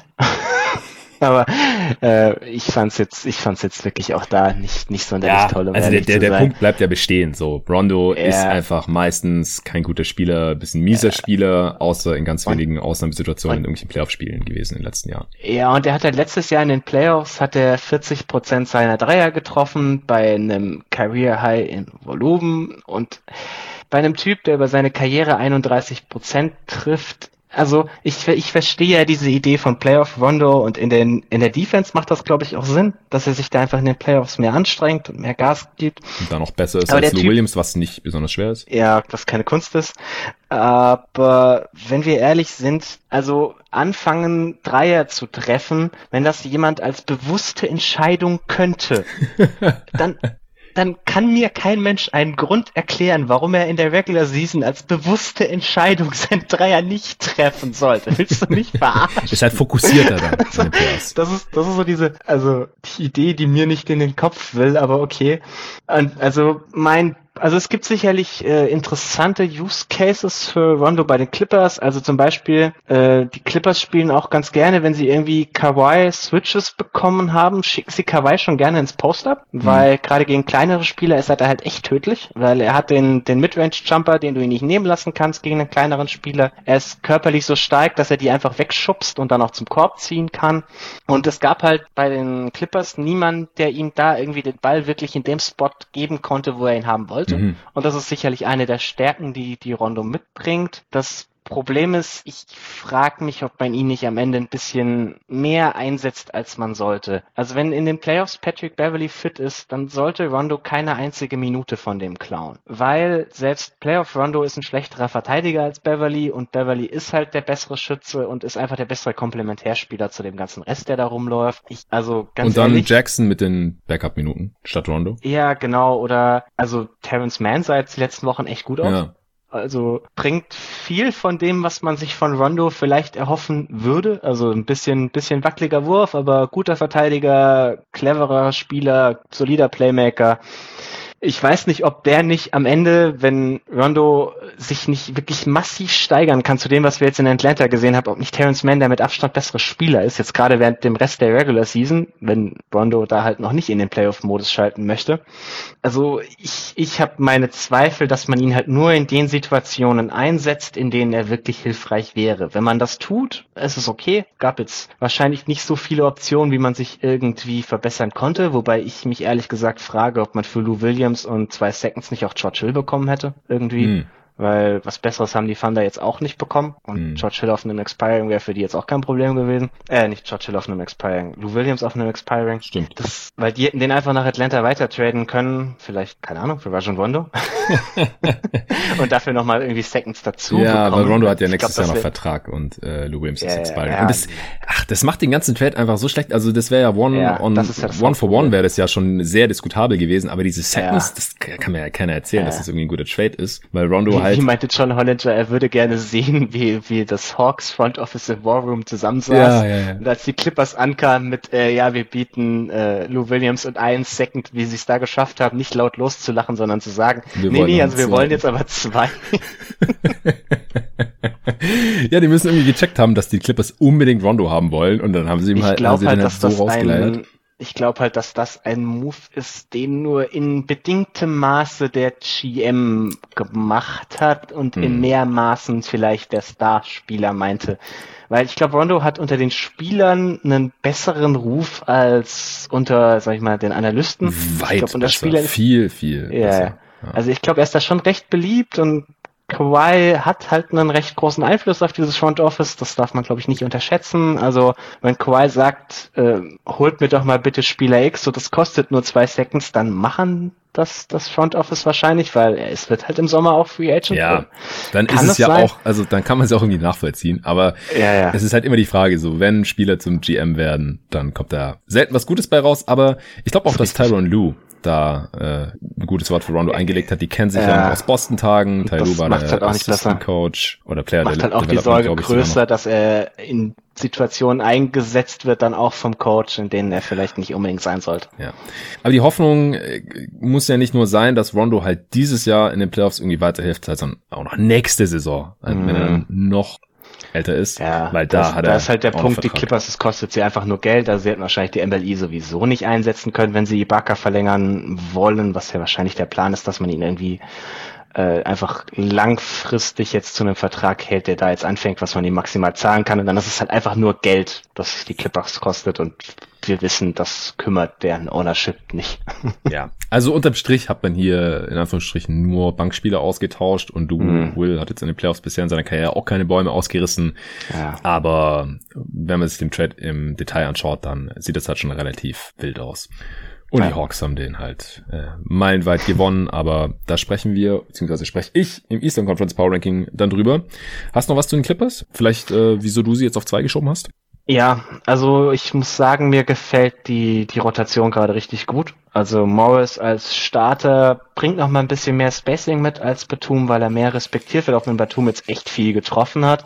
Und Batum spielt ja immer noch mehr als genug, aber der tut den Backup-Units auch ganz gut mit seinem Basketball Ball-IQ, weil das ist, also er lässt halt den Ball mehr laufen, das war jetzt Morris Stärke nicht so, das hat mit den Startern gut gepasst, aber das passt auch zu den Bench-Lineups und die waren ja eher das Problem als ja. die Starter schon die ganze Zeit. Also man darf nicht vergessen, Kawhi und PG haben zusammen auf dem Feld ein Net-Rating von plus 16 und die haben auch ein Defensiv-Rating im 86. Percentile. Also dieses, die Defense war ein Problem, das war in den Minuten, wo halt nicht beide auf dem Feld standen, deswegen hat mich das jetzt für die Playoffs auch nie sonderlich groß interessiert. Ja.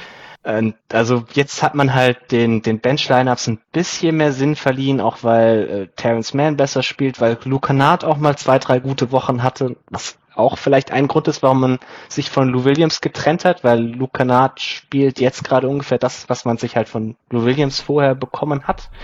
Also mhm. die sind halt sehr, die sind sich sehr ähnlich in der Spielweise. Also beide nebeneinander spielen zu lassen, macht nicht viel Sinn.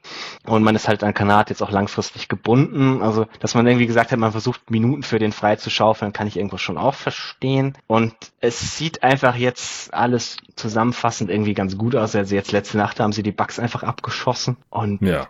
Also ich, ich glaube, dass das Team jetzt einfach sehr stimmig ist, so wie es gerade ist. Sie sind jetzt, sie sind immer noch nicht alle fit, aber sie sind fitter, als sie es diese Saison schon mal waren und werden vielleicht bald alle mal fit, was man ja auch schon die ganze Saison schon sagt. Aber ich habe dann halt ein sehr hohes Vertrauen sowohl in den Floor während der Regular Season als auch irgendwie das Ceiling in den Playoffs für das Team. Ja, kann ich nachvollziehen. Also auch hier äh, ist es sehr knapp mit den Suns. Sie ja, stehen halt Stand heute noch vor ihnen und haben jetzt ja. auch nicht besonders schlecht gespielt in den letzten zwei Wochen. Richtig. Stehen bei 31-14. Wie gesagt, Zweiter im Westen gerade. Siebenmal gewonnen, dreimal verloren seit dem letzten Power Ranking. Offense Platz 8, Defense Platz 5. Netrating ist auch immer noch das zweitbeste der gesamten Liga. Äh, blöderweise verliert man genauso oft gegen miese Teams wie gegen gute. Also wenn man mal verliert, ist es meistens irgendwie gegen Orlando. War dann halt auch Back-to-Back, -back, nachdem man immer Miami gespielt hatte oder gegen äh, Minnesota irgendwie. Das waren beides äh, am Ende so One-Possession-Games. gegen die richtig guten Teams hat man aber einen der besten Records überhaupt von, von mhm. allen Teams. Äh, ich weiß gar nicht mehr, welches, welcher Contender da sonst noch vorne dabei war. Ich glaube, die Sixers oder so. Ähm, auf jeden Fall ist äh, Phoenix da ziemlich gut und das ist ein ganz guter Predictor so für Playoff-Performance, wenn man halt in der Regular Season die anderen guten Teams auch äh, schlägt. Der Konsolidierungstrade den ich in, im letzten Power Ranking vorgeschlagen hatte, ist vielleicht ein bisschen zu viel, wo ich gesagt hätte, dass sowas vielleicht passieren könnte, einfach weil die Suns extrem tief sind und sich Monty Williams so ungefähr jedes Spiel überlegen muss, wen äh, oder welche zwei, drei guten Bankspieler setze ich heute nicht ein. Der kam nicht, aber ich habe auch gesagt, ich würde jetzt auch nicht unbedingt irgendjemanden wegtraden wollen gerade. Aber man konnte ja noch Tory Craig für umsonst einsammeln. Das finde ich gut. Äh, direkt nach dem Trade hatte ich gesagt, ich weiß nicht so genau, wo die Minuten herkommen sollen, weil halt Abdel Nader auch sehr gut spielt und die relativ ähnliche Spieletypen sind halt äh, einigermaßen athletisch, ziemlich mhm. kräftige Defender und Nada trifft halt sein, sein Dreier besser und hat halt noch einen besseren Drive und solche Sachen. Also ist ein bisschen besserer Decision Maker. Der äh, ist aber verletzt jetzt, quasi seit Crack dabei ist. Äh, Sore Knee, nichts Schlimmes, aber seine Minuten hat jetzt halt Crack direkt bekommen und überzeugt. Also der hat jetzt in 80 Minuten äh, fünf seiner elf Dreier getroffen, offensivfertig von 132, das wird er so nicht halten können, aber äh, ja, gab es halt keinen Grund, ihn äh, nicht weiter einzusetzen. Und ähm, ja, hat teilweise sogar schon ein paar Minuten von Crowder geklaut, als der seine drei überhaupt nicht getroffen hat, weil defensiv ist halt noch ein, ein ähnlicher Spielertyp. Einfach ähnlich groß, ähnlich kräftig, äh, ganz gut äh, One-on-One. -on -one. Aber man sieht halt auch immer, wenn Craig in der Offense irgendwie eine Entscheidung treffen muss, so mhm. äh, ziehe ich oder nehme ich den Wurf oder mhm. passe ich oder nehme ich den Wurf oder so, dann wird's dann manchmal schon schwierig mhm. für ihn. Und deswegen weiß ich nach wie vor nicht, ob er die Playoff-Rotation mhm. knacken wird, aber es ist auf jeden Fall ganz geil, halt da noch so ein, so ein Body zu haben ja, auf dem Flügel. Vor allem, wenn der Dreier halt fällt, dann bleibt er halt noch spielbar. Ja, ist halt, wir hatten das ja schon mal, ist halt jemand, den du irgendwie mal, wenn du, wenn du dringend Stops brauchst, kannst du den nochmal für fünf Minuten irgendwie reinwerfen, wenn du ein defensives Matchup brauchst. Ja. Und der funktioniert halt, also auch relativ versatil gegen verschiedene gegnerische Spielertypen. Also ich, ich glaube, das ist schon ein ganz guter Pickup für die Suns. Was mich noch interessieren würde, was ich dich fragen wollte, ich verstehe nicht so ganz, warum die Suns irgendwie pro, pro Halbzeit immer so zwei, drei Minuten All-Bench-Lineups spielen. Mm, ja. Also wir hatten es ja, wir hatten es ja davon, dass die Lineups mit Paul und Booker irgendwie schlechter funktioniert haben als die mit nur einem davon. Das hat sich ein bisschen gebessert für mein Auge. Ja. Also sie spielen deutlich besser zusammen, aber die Lineups mit nur einem von beiden funktionieren halt immer noch überragend und die Lineups ohne beide sind halt irgendwie bei minus sechs. Also das ist wirklich nicht gut. Und ich verstehe nicht so ganz, warum man die nicht wirklich hart staggert. Also ich habe es mir jetzt in dem Spiel gegen Charlotte wieder gedacht, wo beide in beiden Hälften während diesen zwei Minuten irgendwie Charlotte jedes Mal so fünf, sechs Punkte wieder rankam. Mhm.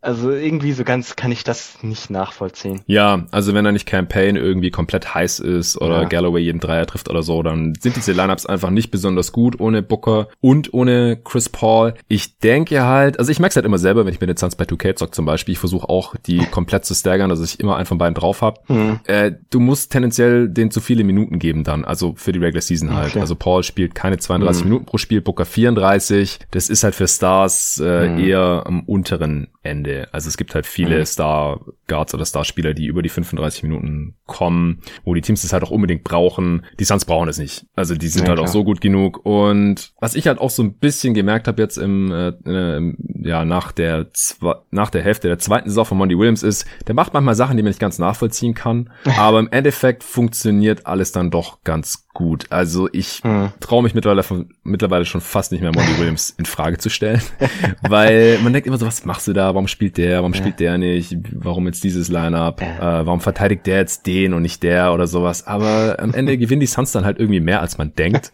und das funktioniert alles ein bisschen besser, mhm. als man dachte und dann äh, ja hat er halt ja, so ein bisschen den Benefit of the Doubt ausprobiert, so ist es ja nicht. Also wollen wir ja auch immer sehen, auch von guten Teams, dass sie irgendwie so ein bisschen was ausprobieren. War nur, war nur so ein Faktor, der mir ja, aufgefallen ist. Ist auch eine gute Frage, aber halt dieses komplette Staggern über 48 Minuten, dass in einem engen hm, Spiel immer einer von beiden drauf ist, hm. da kommst du halt easy über die 35 hm. Minuten pro Spiel. Ja, da muss halt Spiel. halt schon einer so viel, so viel spielen, wie, also in den letzten Jahren bei Houston hat man das ja immer extrem gesehen, aber da muss halt dann einer auch so viel spielen ja, wie Harden, der ja immer auf seine fast 40 Minuten kam. Ja, und jetzt bei Brooklyn ja auch wieder über 38 Minuten im Schnitt ja. hat oder sowas. Und äh, das sind halt die vier Minuten, die, die fehlen, die Booker nicht drauf ist und dann hat man halt ja. da diese Campaign, Langston, Galloway, äh, Tory Craig, äh, mhm. Dario Saric, äh, Minuten dann meistens noch Cam Johnson oder Crowder mhm. oder so. Und wie gesagt, wenn die nicht fast jeden Dreier treffen, dann kann es offensiv schwierig werden. Äh, die Lineups mit Charge auf der 5, die overperformen defensiv ja immer noch massiv. Mhm. Das halte ich für nicht besonders real, zumindest nicht in dem Ausmaß. Und ab und zu, ja, schlägt sich das halt so ein bisschen durch und dann verlieren mhm. die Lineups halt. Gut,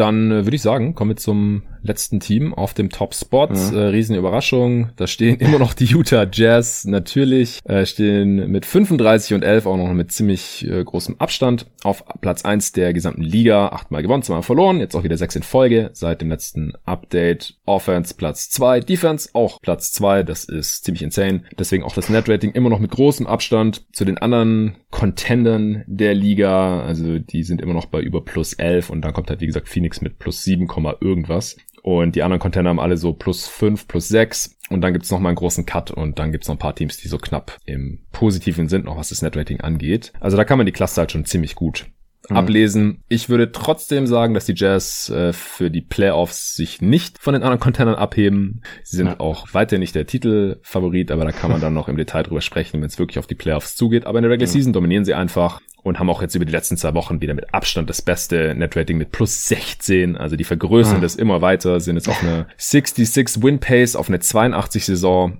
82 Spiele Saison hochgerechnet, äh, wenn einen das interessiert. Also nicht ganz auf 70 Siege Kurs theoretisch, aber halt so bisschen dahinter. Cleveland haben die gestern mal ein Offensivrating von 81 gehalten. Na, das äh, sieht man nicht oft, ist Cleveland, aber äh, ist trotzdem krass. Die haben in den ersten drei Vierteln jeweils keine 20 Punkte mhm. gemacht. Das ist schon fast unfair. Krass. Jetzt haben sie noch Matt Thomas zur Deadline reingeholt ja. und ich glaube, sie hatten Ilyasova auch noch nicht, als wir das letzte Mal über die Jazz gesprochen haben, oder? Oder nee, vielleicht gerade reingeholt. Ja. Nee, hatten sie auch noch nicht. Ja, äh, was hast du noch zu den Jazz zu sagen, was du letztes Mal nicht gesagt hast und was, was hältst du auch von diesen beiden Additionen? Ja, die beiden Additionen, ich glaube, es gibt sich nicht sonderlich viel. Also ich äh, beide bringen halt ein bisschen Shooting mit, aber ich würde, glaube ich, keinen der beiden gerne in meiner neuen Mann-Rotation sehen, um ehrlich zu sein. In den Playoffs. Ja, die stand ja auch schon die neuen Mann-Rotation, ja. das wäre dann eher so der zehnte. Ja, genau. Den, den zehnten Mann, den der Regular Season irgendwie mal reinschmeißt. Wenn es offensiv vielleicht auch mal nicht so läuft oder die hat mal jemand fehlt oder so. Was ich zu Utah noch ganz interessant fand, weil hast ja gerade angesprochen, dass sich die Nets auch gegen gute Teams ganz gut schlagen. Ich habe dann mal bei Cleaning the Class den, den Filter angeschmissen mit äh, nur gegen die Gegner, also nur gegen die Top 10 Teams in Point Differential, nur als gegen die als Gegner. Die da Suns, halt, bei den Suns hätte ich gesagt, nicht bei den Nets. Äh, ja, genau, bei den Suns. Ich komme gerade auf die Nets, weil das sind die drei Top-Teams. Also Utah ah. hat ein Point Differential von plus 9,2 gegen diese Top-Teams. Steht bei 12 und 5. Brooklyn steht bei 12 und 3 aber hat nur ein Point Differential von plus 5. Phoenix hat plus 4,2, 7 und 4. Und alle anderen Teams der Liga sind negativ gegen diese Teams. Also wow. Das muss man sich so zum verbildlichen, dass hier 12 und 5 verdammt stark ist, weil der Schnitt ist irgendwie 5,6 zu 9,8. Also du verlierst halt gegen die guten Teams einfach im Schnitt mehr, als du gewinnst, ist ja auch irgendwie ja, logisch. Krass, dass Utah da so weit oben ist, das hatte ich nicht mehr auf dem Schirm, aber die Nets waren das dann das Ostteam. Äh, ja, genau, also die, die hm. Nets sind halt einfach offensiv, selbst gegen die Teams überragend, aber die Jazz sind auch, also es gibt vielleicht selten ein Jahr, wo das so wenig aussagt wie dieses Jahr, weil halt einfach äh, mit den Corona-Ausfällen viele Teams resten, mehr Spieler etc. sind die guten Teams halt, also die nach Point Differential guten Teams an manchen Tagen halt einfach deutlich schlechter, als sie es mhm. normalerweise sind. Aber also in der Summe ist das schon immer noch absolut beeindruckend. Und also rein, wenn man sich die Regular Season Stats anguckt, schreit dieses Team schon ziemlich Contender auch wenn es irgendwie immer noch ja. so ein paar Fragezeichen gibt, aber also jeder Regular Season Stat, den wir von denen sehen, schreit lauter Contender, als man es irgendwie sonst gedacht hätte. Ja. Ich finde es schon ganz spannend. Ich bin echt gespannt, wie das in den Playoffs aussieht. Ich freue mich langsam wirklich, das Team in den Playoffs zu sehen, weil ich gucke den Jazz mhm. einfach wahnsinnig gerne zu.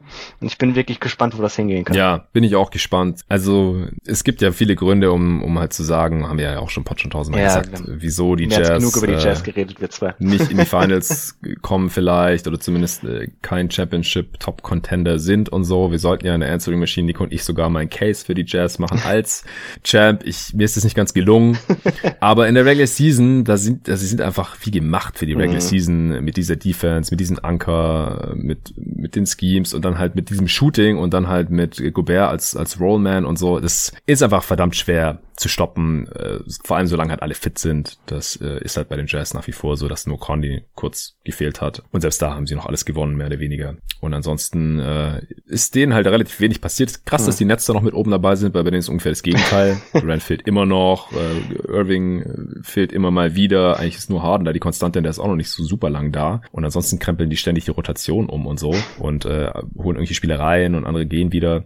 Das ist eigentlich das Gegenteil von Konstanz und trotzdem sind die da oben. Und dann halt noch Phoenix, die bisher auch relativ mhm. wenig Verletzungsprobleme hatten, außer dass Booker mal ein paar Spiele gefehlt hat. Das macht schon relativ viel aus. Ja, mehr habe ich gerade zu den Jazz auch nicht mehr. Ich glaube, da werden wir diese Regular Season auch nicht mehr schlauer. Die haben einfach den leichtesten Schedule, jetzt noch den Rest und die werden am Ende einfach auf Platz eins stehen, höchstwahrscheinlich in der Liga und auch im Westen. Und dann gucken wir mal, was in den Playoffs so passieren wird. In ungefähr zwei Wochen äh, schauen wir uns dann die Western Conference wieder an. Also nicht wir beide zusammen, denn äh, wir haben auch festgestellt, wenn wir alle zwei Wochen über dieselben Teams äh, sprechen und da nichts großartig passiert an, an Trades oder sowas, dann äh, doppelt sich das einfach äh, hm. zu viel. Heute habe ich jetzt gesagt, machen wir das nochmal. Wir haben uns gegen die Eastern Conference entschieden, weil wir letzte Woche erst über drei Eastern Conference Teams ausführlich gesprochen haben. Äh, Tobi und ich über die Bucks, Raptors und eben über die Knicks. Deswegen mache ich die Eastern Conference morgen alleine. Es geht da ein bisschen schneller, aber da wird's allerhöchste Zeit mal für ein Update. Das letzte war, als David da war beim All-Star Break. Das ist echt schon dreieinhalb Wochen her dann. Und da hat sich auch ein bisschen was getan. Ansonsten gibt's diese Woche noch Awards Update, denn der März ist vorbei. Da habe ich wieder einen anderen Gast mit drin, auch jemand, der diese Saison noch gar nicht am Start war, aber äh, letzte Saison auch bei den Awards mal dabei war und auch bei den Playoffs schon ein paar Mal am Start war. Ich äh, freue mich schon drauf, bin gespannt auf seine Picks. Ich verrate noch nicht wer, denn es kann immer was dazwischen kommen, wie ich gelernt habe und dann äh, ist vielleicht jemand enttäuscht oder ich muss halt hier wieder umdisponieren. Aber das ist diese Woche auf jeden Fall auch noch geplant. Das ist ja immer ein Zweiteiler, das heißt, die drei Folgen kommen die Woche noch auf jeden Fall. Dann sind wir auch schon wieder bei 4 und ich somit über meinem äh, Pre-Oster-Limit von drei Folgen pro Woche und vielleicht nehme ich sogar noch eine fünfte auf. Mal sehen, wann ich die dann raushaue. Das wäre dann noch meine Answering Machine. Das bekommen die Supporter dann auch mit, die auf steadyhq.com slash jeden Tag NBA schon supporten, den Fragenaufruf und dann muss ich äh, Nico vielleicht mal wieder hier reinholen. Der hat auf jeden Fall Bock und ist heiß und das machen wir dann vielleicht auch noch und kommt dann vielleicht so am Osterwochenende und dann äh, gibt es wie gesagt hier so eine Woche mal